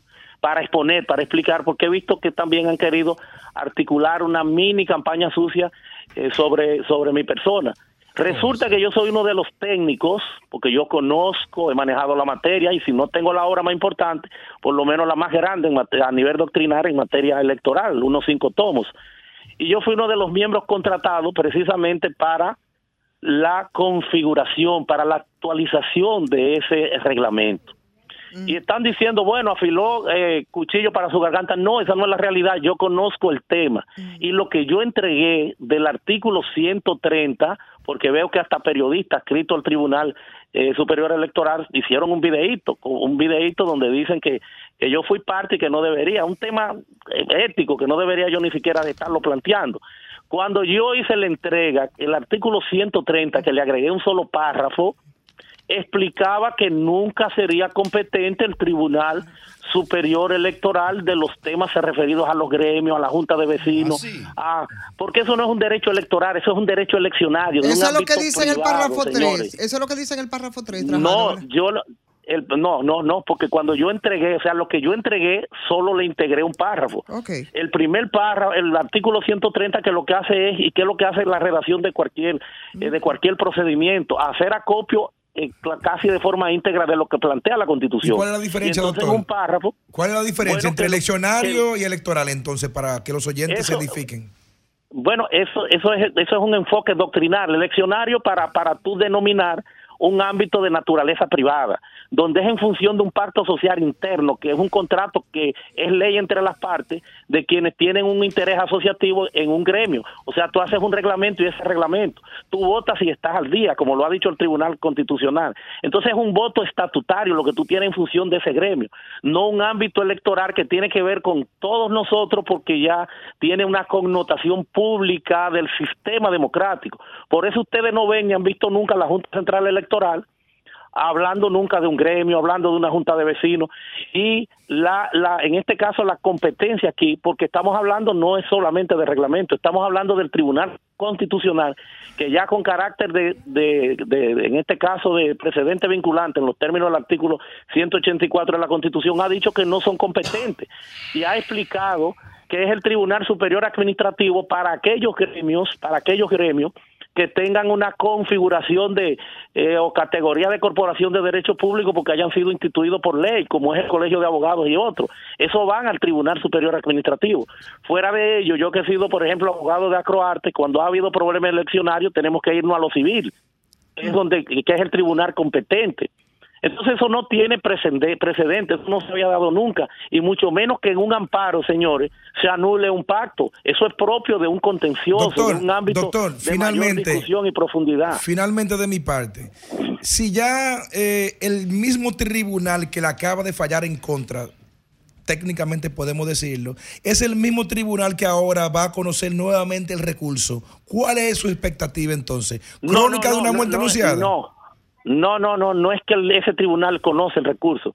Ese tribunal, como es quien tiene el expediente madre dentro del esquema de procedimiento, es el que tiene que tramitar, es el que tiene que enviar al tribunal constitucional eh, la radicación del recurso. Está en sus manos, pero no es él porque es como por ejemplo la Suprema cuando tú también tienes es una solicitud de tramitación eh, hablando en llano es una tramitación, es al Tribunal Superior Electoral o a la Suprema, si fuera el caso de que es un, un, recurso de, de, revisión de decisiones jurisdiccionales de la Suprema, y la Suprema, que duran mucho tiempo también a veces, la Suprema se encarga entonces de tramitarlo. Yo estimo, entiendo, que después que ellos tengan su sentencia in extenso, eh, lo van a mandar rápidamente, porque se trata de un tema urgente, eso es lo que esperamos y es por lo que vamos a hacer votos. Doctor. Porque funcione la justicia, la institucionalidad y esperemos con calma cuál será el resultado. Sí. Eh, dos cosas. Una, ante la juramentación ya hecha por Joan López, ¿qué procede, cómo, cómo van ustedes a proceder ante esa autoproclamación? Esa es una. Y él dijo aquí hace unos minutos en este espacio que, ustedes inscribieron tardíamente la alianza y que por eso es que lo mandan a conteo separado. Eh, ¿Fue tardío? ¿Tiene usted constancia de que fue tardío o no fue tardío? No, no, no, no, no es tardío, porque lo que se está alegando, eh, todas las alianzas que se conocieron, lo que se está alegando es que el reglamento habla de 15 días, sí, pero aún el reglamento habla de 15 días, también el reglamento dice que quien tiene la facultad para variar los plazos con la aquiescencia, con la aceptación de todo es la mm, comisión. Es el caso, por ejemplo, de la Junta Central Electoral, que hay plazos que están tasados y ustedes ven cómo dan prórroga y cómo lo van movilizando en atención a las realidades propias de la, de la, de la contienda política y, y, en modo alguno, algo que es incluso la ley que lo plantea, ni siquiera el reglamento, y en modo alguno ustedes han visto que eso es objeto de ningún cuestionamiento de la invalidez de esas candidaturas. Entonces yo lo que con, lo que entiendo y lo que conocemos es que fue recibido en tiempo hábil, incluso más temprano que la que la que cuestionaron de ellos y Diego. Ya, nos vamos, doctor. Ya lo que se ya nos vamos, doctor. Lo que se están cuestionando. Lo de, lo, pues, lo de qué usted piensa hacer con, eh, con la autoproclamación. autoproclamación.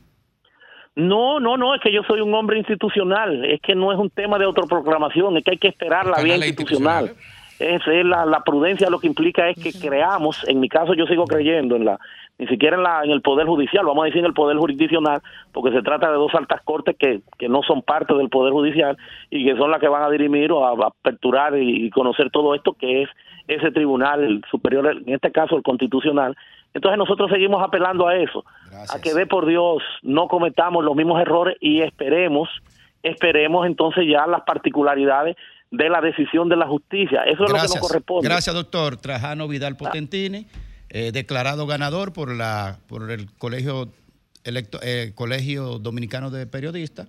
abogados. y juramentado por la Comisión Electoral. Bien, gracias a Trajano. Vámonos, Alejandro.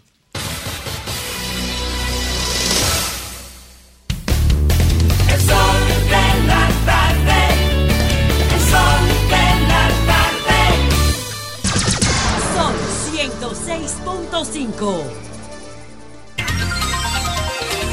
Seguimos aquí en el sol de la tarde, 4 y 6 minutos, y de inmediato pasamos a los comentarios de nuestra compañera Ivonne Ferrer. Muchas gracias, muchísimas gracias Federico. Saludos de nuevo, ¿m? por enésima vez a la República Dominicana a través de este sol de la tarde. Ay, Dios mío, cuántas situaciones y cuánta violencia. Señores, ni una más.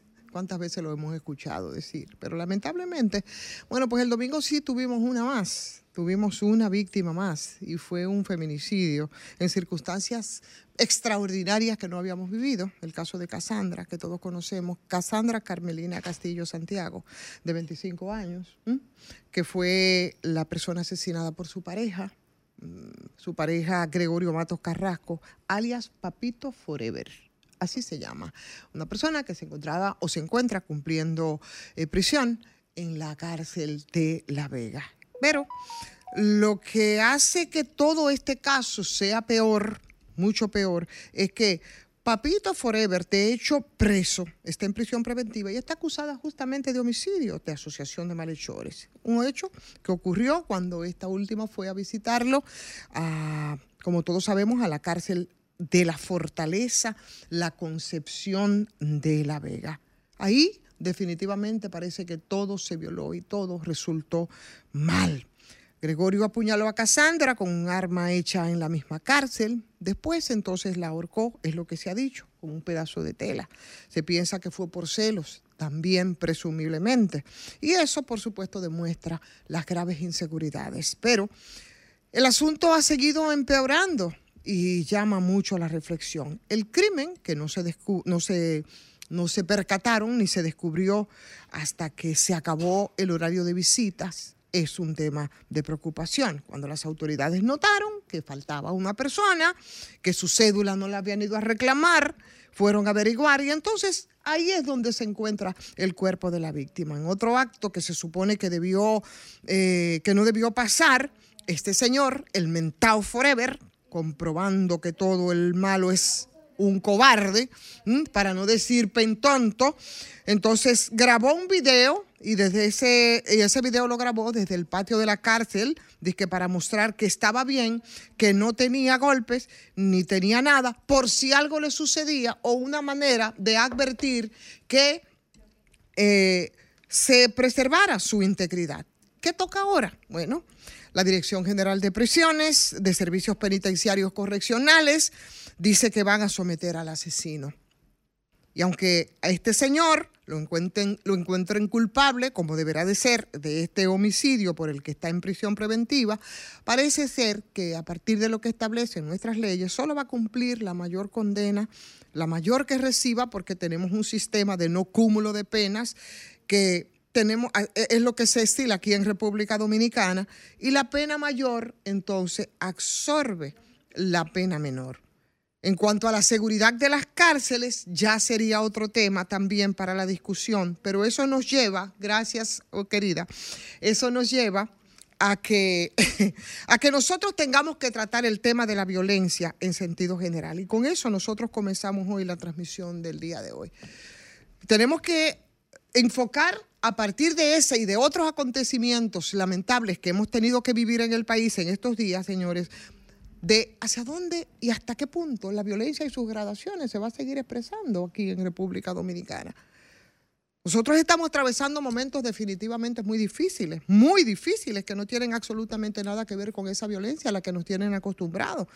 Esa violencia que es política, esa violencia que es social, eh, esa violencia eh, a partir de la situación de los partidos, eh, esa violencia que se ejerce por las limitaciones económicas, esa violencia que se ejerce por el poco acceso de la gente a bienes y servicios y a la sobrevivencia, que es violencia, esa violencia común, esa criminalidad. No, no, no, no, no, no, no. Estamos hablando de otro tipo de violencia. Es una violencia que está, está parqueada ahí en el mismísimo corazón de la sociedad y que está alcanzando unos niveles que definitivamente yo creo que desbordan, ¿no? Y superan cualquier tipo de alarma. Cuando tú ves acontecimientos como ese de este hombre que mata a su pareja cuando lo va a visitar a la cárcel, que luego graba un video por miedo, por supuesto, de- del peligro de su integridad.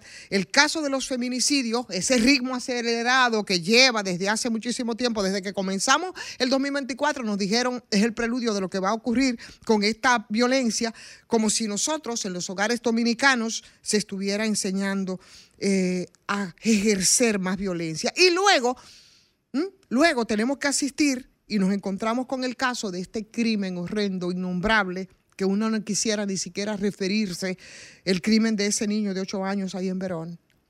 El, crimen de ese niño ahí en la provincia de la Altagracia, asesinado por una tía paterna que supuestamente confesó que lo había torturado y que lo había hecho durante varios días y que eso implicó, señores, dejarle 147 laceraciones y otro tipo de y otras expresiones de torturas terribles que por cierto, hoy vemos a la Fiscalía de Verón que está diciendo y que deberían de hacerlo de una vez y por todas las investigaciones y las indagatorias, porque la verdad la morbosidad nos permea de una forma tal, la falta de sensibilidad, la indiferencia, digo yo, para poner freno a las a la, a la revictimización y a la crueldad que ha implicado reproducir el video de ese niño de ocho años en esas condiciones. Entonces yo no sé dónde están quedando los valores, yo no sé dónde está quedando la solidaridad, yo no sé hasta dónde nos va a arropar a nosotros la falta de sensibilidad y de humanidad, que es lo que está en juego en este país. Y definitivamente yo no sé qué es lo que estamos sembrando en el país y que no nos hace llamar la atención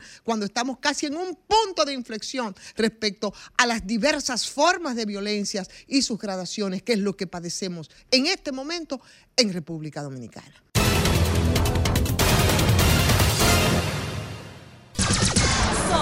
106.5.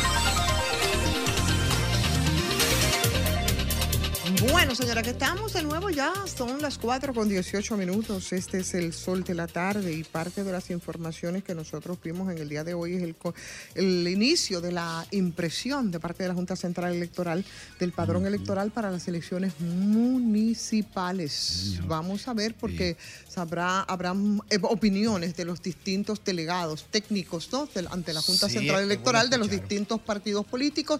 Tenemos uno de ellos, Graimer. Sí. ¿De quién se trata? Es, a, a propósito de una publicación de ese, de ese ensayo, eh, que reportaron fallos de cableado y conectividad en algunos equipos durante el simulacro de la Junta Central Electoral, hemos contactado a José Manuel Hernández Peguero, ex fiscal y además delegado técnico ante la Junta Central Electoral por la Fuerza del Pueblo. Buenas tardes, doctor.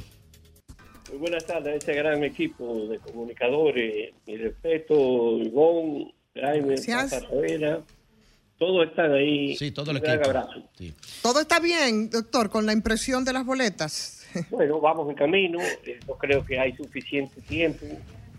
Se ha logrado que en esta ocasión los recursos e impugnaciones hayan sido fallados oportunamente por el Tribunal Superior Electoral. Y bueno, pues estamos en camino a que ese, ese proceso pueda culminar sin ninguna dificultad. Los delegados hemos estado pre- previamente observando eh, los diseños de las mismas, aprobándolos, corrigiendo algunos que otros errores, pero es arduo el trabajo que nos ocupa en la Junta, en lo que tiene que ver no tan solo con la impresión, sino con el montaje en sí, porque tenemos el proceso en curso de la auditoría de los equipos informáticos. Como ustedes vieron, el pasado sábado se celebró eh, una prueba eh, en muchos lugares de esos equipos informáticos y del personal que lo va a estar operando, que es el mismo de la, eh, del colegio electoral. Es decir, eh, ¿Cuál, cuál fue el resultado, doctor, en términos técnicos de a su eh, por la fuerza del pueblo? ¿Cuál es- ¿Cuál es la evaluación? Porque dice que hubo al- algunos fallos. Sí, es evidente de que hay fallos, que eh, hemos comentado con eh, los miembros del Pleno de perfeccionar más la capacitación a- al presidente y al secretario de la Junta en lo que tiene que ver con el uso, porque la Junta no dispone de un técnico para cada colegio electoral, que es donde van a estar los equipos. Ustedes recuerdan que por una petición que hizo nuestro candidato presidencial y próximo presidente, Leonel Fernández, se logró instalar en cada colegio electoral un equipo informático para la transmisión de los ¿Cu- cu- resultados. ¿Cuál va a ser el modelo? Es decir, para que la gente que nos está escuchando, es con papeleta, es es decir, con boleta, pero entonces el voto físico y el manejo electrónico, ¿cómo va a ser? Bueno, mire, hay un proceso manual que es el de, el de la votación. Sí, eh, cada elector tendrá en- para esta elección de febrero dos boletas, una para los al- con todos los alcaldes y otra boleta con los regidores para seleccionar uno, el voto preferencial. Luego se pasa al escrutinio, que también será manual, y en el cual tendrá como resultado una acta. Pero, pero háblele al público en términos llanos, doctor. El escrutinio es el conteo. Eh, sí, ah, bueno, el escrutinio es el conteo. Entonces, eh, culminado el conteo de los votos manual, que debo decirle, nosotros logramos eh, que la Junta pudiese ac- Se fue. ¿Se nos fue?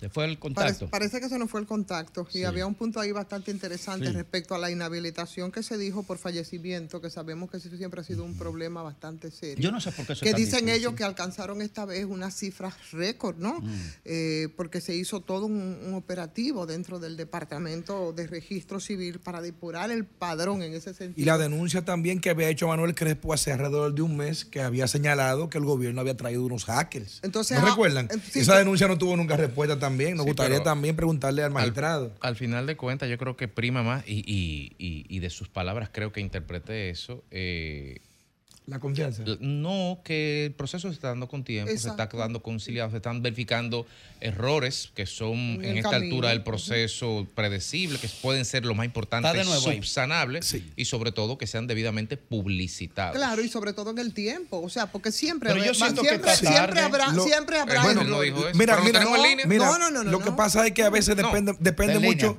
depende mucho de la visión. Depende, está en línea. Do- eh, eh, lo tenemos. Está ahí, Son doctor. cuatro días que va a tardar el proceso, sea que en general, Sí. doctor, está de nuevo con nosotros.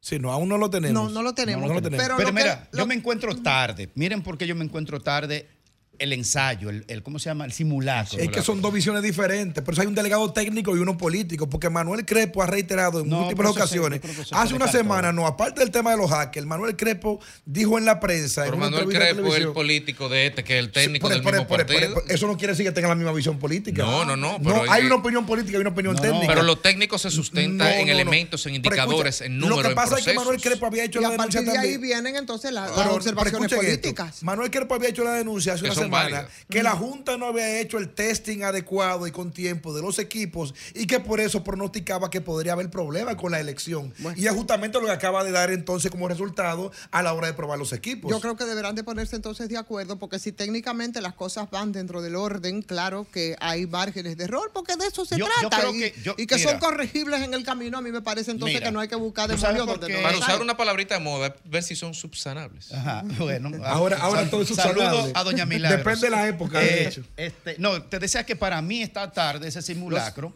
porque es que la, las decían indelicadeza. Sí, antes y cuando va la guerra.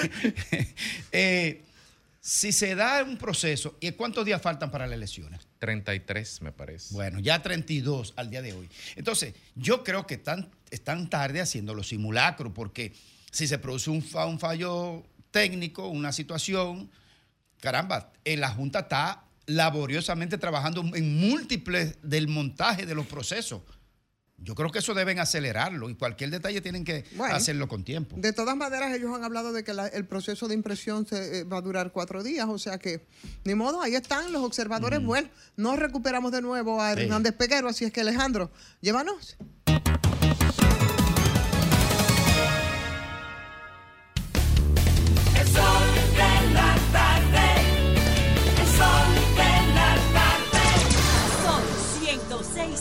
106.5.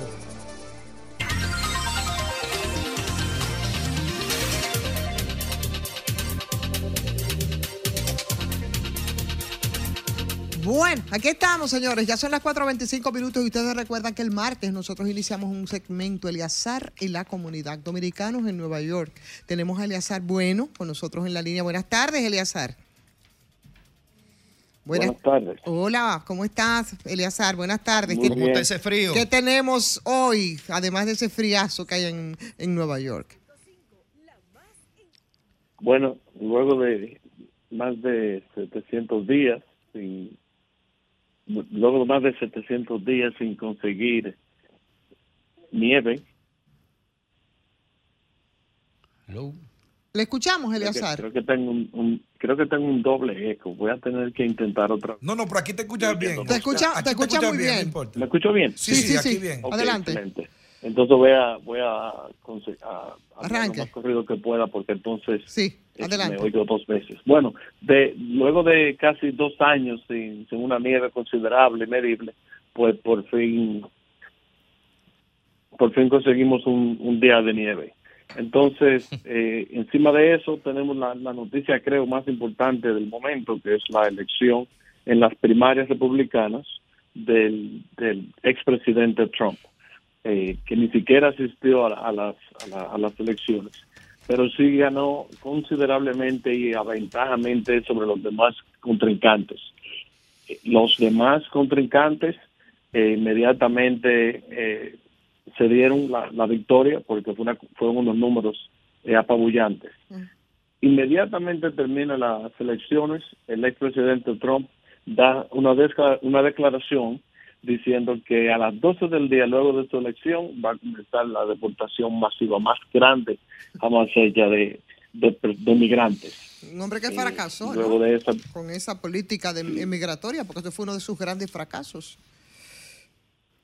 Con- en ese momento histórico, eh, cuando él, hace esas declaraciones ahora, se hizo una una una, una, una encuesta y con CBS y 95% de las personas encuestadas estaban de acuerdo con las declaraciones de Trump. 95%. Obviamente ahora hay una, una problemática de, de una inmigración masiva, una inmigración eh, considerada, considerada, considerada ilegal y por tanto entonces la, la- el público, eh, eh, el votante está en, en otra onda en base a la migración, contrario a cuando él tuvo esa política que venía de un gobierno democrático muy popular como fue el de Obama. Entonces son momentos históricos diferentes y es importante para nosotros, o las personas que se tras, demócratas, que comience a ver la luz al final del camino, de exactamente, a pesar del populismo de sus palabras, este es otro momento en el que quizás el, el Partido Republicano tenga que ser o se vea más obligado a ser más agresivo en su política de migración. Entonces, ¿cómo, Ya de por cómo sí anda, tiene- ¿cómo anda entonces el posicionamiento de Donald Trump ya en el caso de, de Nueva York? Tú acabas de decir que ganó de manera contundente la, la- las primarias republicanas, pero Nueva York es un estado técnicamente e históricamente declarada demócrata y es de lo que tiene más, más votos para la elección presidencial. ¿Cómo anda entonces actualmente? Tal y como tú mencionas, pues en los estados azules, California, Nueva York, Chicago y algunos, esos son, al final del día, son votos electorales, no son votos populares. Así las elecciones de aquí se, man- se, se manejan un poquito diferente Un voto representativo. en muchos países. Exactamente, son votos representativos y como tal, eh, al final es la, la cantidad de los votos electorales que se suman para determinar quién es el presidente. Pero independientemente de eso, el pueblo estadounidense tiene un, un- sentimiento diferente eh, a la migración que hacen cuatro años o cinco años atrás, eh, donde no son quizás tan favorables al tipo de migración que, que ha estado pasando en la mayoría de los estados. Bueno, pues ahí está. Muchísimas gracias, Aliacer, por este contacto. ¿Cómo está el frío, las temperaturas? ¿Cómo está en la calle? La gente está al grito. Bueno, le, le cuento que hasta los trenes están vacíos. No. Eh, quería tomar, que usted me brinda esta oportunidad también para mencionar Claro. que, que en los próximos días se espera nieve, eh, por lo menos lo que queda de la semana. Ok, o sea que la cosa se va a complicar más. Buena suerte. Bueno, muchísimas gracias, Eliacer. Muchísimas gracias por ese reporte que nos hace interesante, al que habrá que dar seguimiento porque las cosas políticamente se pondrán muy, pero que muy interesantes. Hasta el próximo martes. Digo, el jueves. El próximo jueves.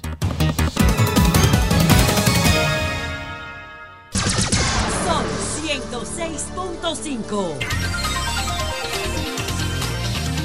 34 minutos de la tarde, aquí en el Sol de la Tarde seguimos con los comentarios y ahora con el de nuestro compañero Graimer Méndez. Gracias, Federico, y gracias a toda la audiencia este formidable programa de las tardes, el sol de la tarde en todo el país y a nivel internacional. Miren,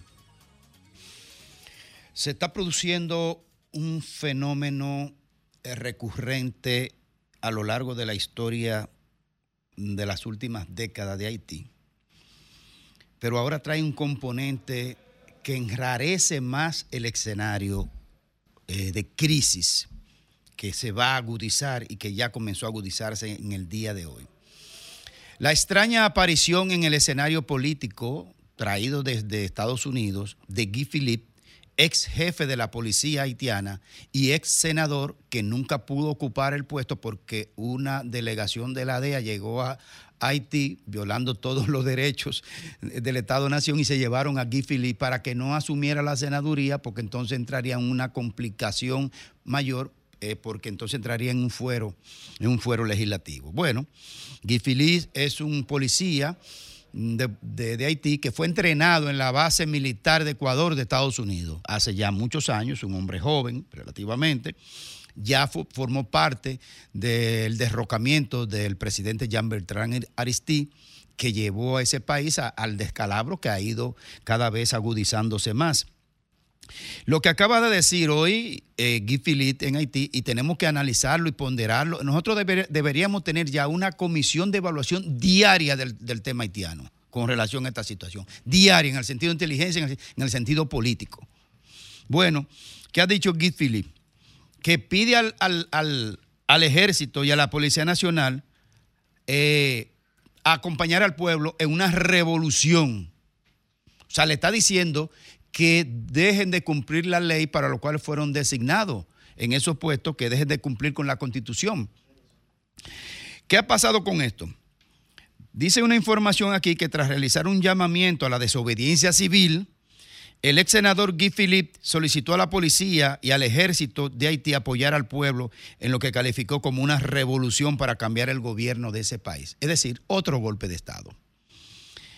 Dentro de las informaciones que hay, eh, que se transmitieron por unas declaraciones que él dio directamente, él tuvo la osadía de poner un ejemplo de Sri Lanka, donde dice él que las personas entraron a la casa del primer ministro y dijo que así deben hacer en Haití. Es decir, él está mandando a la población y a los militares y a los guardias que se metan a la casa de Ariel Henry y lo ejecuten.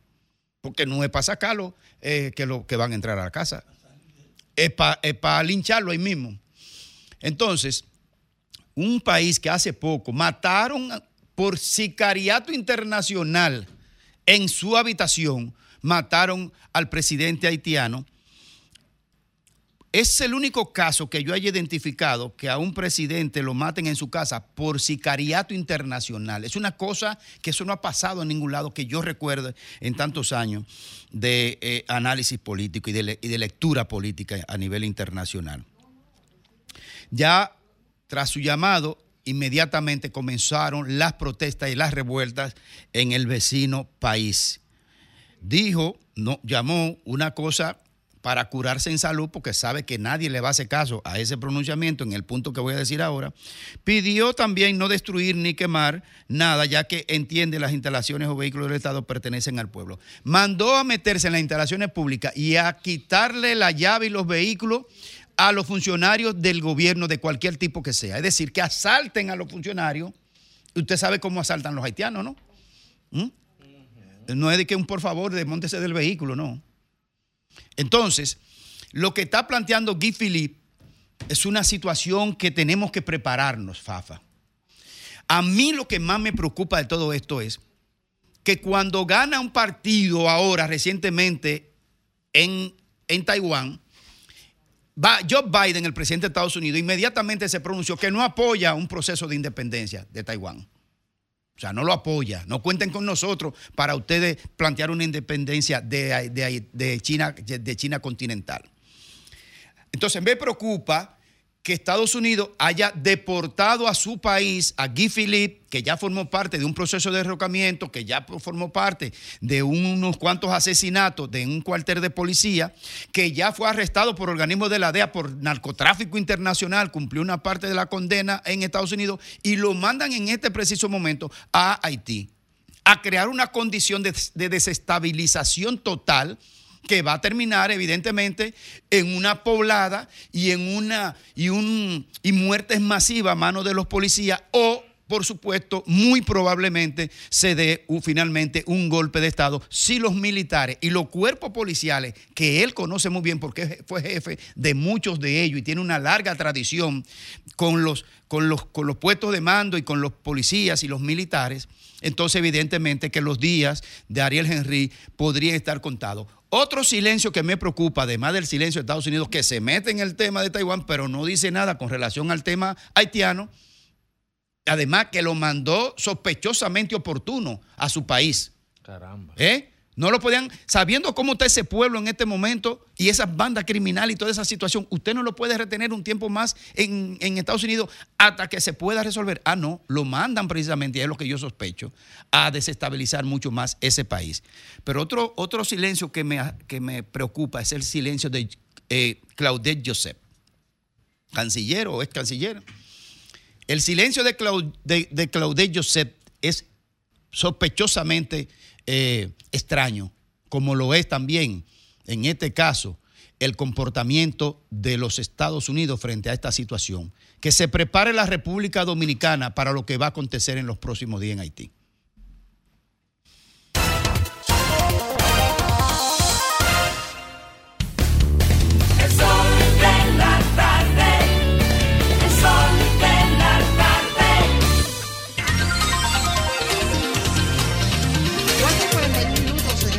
Sol de la tarde, Federico Llovines. Buenas tardes para ti.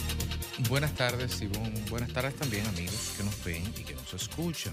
Hoy, 16 de enero, día en que, como comentaba precedentemente mi compañero Fafa Taveras, fue realizado en los salones de la Cancillería de la República Dominicana el foro de movilidad urbana que organizó el Listín Diario, que convocó el pasado 11 de diciembre y que de inmediatamente fue secundado, en primer lugar, por la, UNFU, la Universidad Pedro Enrique Ureña, por el INTEC y por el gobierno, por el Ministerio de la Presidencia, por el Intrant, por la DGCET, que son las instituciones competentes, por las aduanas, impuesto interno, y todos se fueron sumando instituciones a este foro, pero también por los sindicatos de transportistas, las asociaciones de importadores de vehículos, las, asocio- las asociaciones de juntas de vecinos del Gran Santo, del, del- Santo del Distrito Nacional, muchas estaban ahí, porque en definitiva eh, uno pudiera pensar, si es necesario este escenario, uno pudiera pensar, ven acá, pero si el gobierno hace su trabajo, un escenario como este es, es, es innecesario. Porque que tiene que estar sentado el Intran y que tiene que estar sentando la DGCET si lo que tiene que estar resolviendo es el problema. Es la- es un planteamiento que es válido, pero es corto, porque el problema desborda las capacidades de gestión de esas dos instituciones, las capacidades presupuestarias de esas dos instituciones, e incluso desborda las capacidades del gobierno y del Estado porque cuando digo Estado me refiero a también a los gobiernos anteriores que en su momento tuvieron la gestión del tránsito en la República Dominicana, concomitantemente con los gobiernos locales, que no los podemos dejar fuera, desde luego. Y sin embargo, este es el, estamos en una posición donde se ha ido acumulando por años, eh, en algunos casos, decisiones que fueron erróneas, en algunos otros casos decisiones que fueron acertadas pero incompletas porque necesitaban de medidas complementarias para poder ex- expandir y dar todo su efecto. Por ejemplo, el metro sin ruta alimentadora es una excelentísima idea, pero le faltaba esa patica. En definitiva, que cada quien es, cada gobierno y cada partido y cada presidente es, es responsable y corresponsable de la situación que estamos hoy día. Pero solo los gobiernos y nosotros los ciudadanos, porque no es, no es el presidente de la República el que se lleva un semáforo en rojo. Y no el presidente de un partido político de oposición el que se sube encima de la acera en vía o se va en vía contraria. Esto es un problema que, que combina necesariamente a que todos nos unamos y, y lo enfrentemos como sociedad, independientemente de que el gobierno actual tiene su rol y su responsabilidad indelegable. Pero si nosotros no ponemos de nuestra parte, poco puede hacer este gobierno, cualquier gobierno. Y, y uno se pregunta también cómo, cómo se pueden solucionar. Entonces, el objetivo de este, este foro era plantear preguntas que por soluciones inmediatas, pequeñas soluciones inmediatas que puedan implementarse ya en los próximos meses. En palabras de- de- del director de- del periódico, Miguel Franjul, señalaba que imaginemos que este es un paciente, el tránsito en la ciudad, que, que acaba de tener un accidente y que se está desangrando y que quedó desfigurado. Te llevan a un quirófano en esa condición y lo primero que hay que hacer es garantizarte la vida, parar la hemorragia. Después vemos cirugía reconstructiva, después vemos cómo lo vamos a hacer, quién paga el seguro, esto, aquello. Lo primero es garantizar la vida. Entonces, ¿cuáles son las medidas inmediatas que se pueden tomar? Las inmediatas que se pueden implementar en dos o tres meses. Cada quien tiene muchas medidas y muchas eh, alternativas propuestas. De hecho, se habilitó a nivel virtual la semana pasada un foro para que los ciudadanos pues, dijeran por ahí lo que quisieran. Y se hicieron el día de hoy seis mesas de trabajo en la cual agruparon a más de 200 personas que estaban ahí asistentes y se fueron un poco planteando previa opiniones de expertos que hablaron. Habló el director del Intran, mapeó la- el, todo el problema que hay. La DGC planteó sus grandes desafíos. El ministro de Salud Pública hizo una, una exposición impecable correlacionando el impacto en la salud que tiene el tránsito y cómo nuestro estilo de vida también ayuda a que ay- vayamos ansiosos por la calle y radicalicemos aún más el problema, quizá decodificando nuestra actitud ante el tránsito de una perspectiva científica.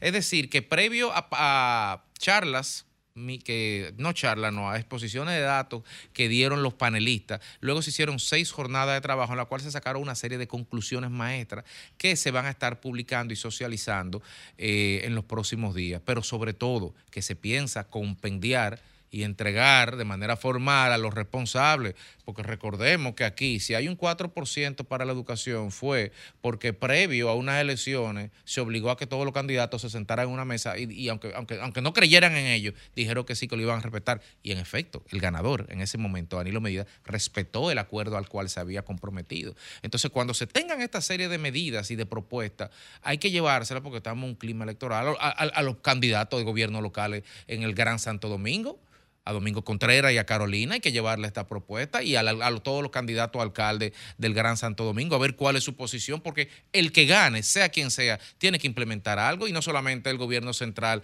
es el responsable de eso, también los gobiernos locales que son responsables para cobrar y no son responsables para regular. Finalmente, esta definitivamente no es eh, la solución a los problemas de tránsito en la República Dominicana y el Gran Santo Domingo, pero sí podríamos afirmar que hoy se pudo sensibilizar, visibilizar y posicionar esta problemática y este desafío que nos atormenta y que nos crea tanta ansiedad y agobio. Y hoy por lo menos pudimos ver el pequeño inicio de la búsqueda de una primera solución.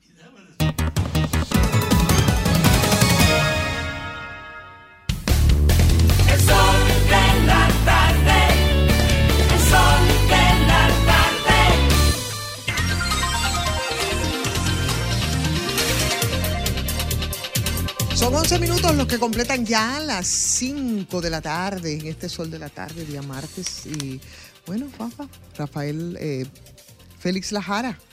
Te tenemos que dar la buena tarde para tu comentario. Saludos, muchísimas gracias, Ivonne. En el día de hoy, yo estoy conversando con un amigo politólogo y me pregunta de cómo va el panorama político en el país, de cómo yo lo veo. Pero yo, tratando de utilizar la inteligencia del campo, en vez de decirle yo, yo le pregunto qué él piensa y él me hizo algunos razonamientos y conversamos y llegamos a algunas conclusiones. Mi conclusión fue la siguiente y se la voy a exponer a ustedes y que ustedes sean los que evalúen mis palabras en función de todo lo que ha ocurrido. Y es lo siguiente. A raíz de la división ya de las elecciones, de por un lado la elección de los alcaldes y por otro lado la elección de, de- del Congreso y del presidente, hay prácticamente partidos 50 y 50 en función del voto electoral de los líderes territoriales, que son los regidores, y los alcaldes, y lo que tiene que ver un poco más macro, ya con los líderes a las diputaciones y a la senaduría. Es evidente que un partido político, el que esté en el poder, no le garantiza una estructura política buena y válida o efectiva. Eso no lo garantiza. Lo que garantiza una estructura política válida y buena es el trabajo tesonero y en el tiempo que regularmente inclusive es más fácil construir una buena estructura desde la oposición que desde el gobierno, porque el que se monta en una estructura política desde la oposición se monta por pasión y por amor y no lo hace por dinero. Cuando se hace desde el gobierno de estructura, muchas veces responde a la, a, la motivación económica y no a, la, y no a la motivación política, estructural, partidaria. Por eso, cuando la nómina pública no está, la estructura se debilita. La Fuerza del Pueblo es un partido de recién creación, diríamos, 2000, 2020, a raíz de la división del PLD. Pero tú no puedes negarle a la Fuerza del Pueblo de que en cuatro años, en tres años, se han fajado a construir una estructura política que le permite pulular y que le permite participar políticamente y en cada lugar del país tener por lo menos una representación de estructura política. Y el PLD, tú puedes criticarle todo lo que tú quieras, si fueron buenos, si fueron malos, si, si lo hicieron bien, si lo hicieron mal, todo lo que tú quieras. Ahora, lo que tú no puedes negar al PLD es que la mejor y la más, la, la- la estructura política más organizada que tiene el país por territorio es la estructura del PLD, pese a todos los inconvenientes que ha tenido. Entonces, el presidente Abinader se encuentra en un partido político cuya estructura política, pese a estar en el gobierno, no goza de la mejor simpatía. Número uno, porque no han podido cumplirle las expectativas de empleo a la mayoría de los militantes y hay un gran descontento con el tema de empleo en los territorios. Y otros líderes, que eran líderes emergentes, que querían aspirar a posiciones con la imposición de las encuestas que tanto el PLD, PRM como la Fuerza del Pueblo tuvieron muchos inconvenientes para poder colocar sus candidatos a alcaldes y a diputados a través de encuestas que todo el mundo sabe que es un buen método, pero que sesga mucho, porque depende mucho de la popularidad de una persona y no muchas veces de la intención de voto o de la estructura política. Entonces hay un gran vacío de poder para estos fines dentro del PRM y un gran descontento. Ese descontento se traduce en que en el primer momento que Luis Abinader y su partido sometieron varios alcaldes, principalmente del Gran Santo Domingo, lo sometieron al escrutinio público, perdieron de manera vergonzosa. Llámese Manuel Jiménez, que todo el mundo sabía que perdía, no importa a quién se le enfrentara, y perdió internamente, le hizo un favor al PRM. Y por el otro caso también Andújar de Santo Domingo Oeste, que también en un primer escrutinio interno también perdió prácticamente de manera vergonzosa dentro de su propio partido. La pregunta sería, ¿y los candidatos del Gran Santo Domingo que no se sometieron al escrutinio interno como fue Manuel Jiménez Andújar, qué le pasará? yo creo que le va a pasar prácticamente lo mismo que le pasó a ellos. Porque eso fue simplemente un ensayo, un preview del descontento que muestran las bases de ese, propio, de ese partido. ¿Por qué? Por la insatisfacción de los empleos y porque los funcionarios son élites no tienen forma de llegarle. Es la gran queja que tienen los partidarios del PRM. Entonces, como Luis Abinader sabe de esa deficiencia estructural que tiene y de cómo sus dos prospectos que tiró internamente perdieron de manera vergonzosa, tiene la obligación ahora de buscar dos muletas para ver cómo ayuda a la mayor cantidad de alcaldes, principalmente en la cabecera de los, de los municipios de cada provincia. Pero ¿saben qué pasa? El tiempo no le da. Y con dos muletas, como está llevando Luis Abinader, para poder cargar a esos candidatos, yo creo que Abinader se le hizo tarde para ablandar las habichuelas.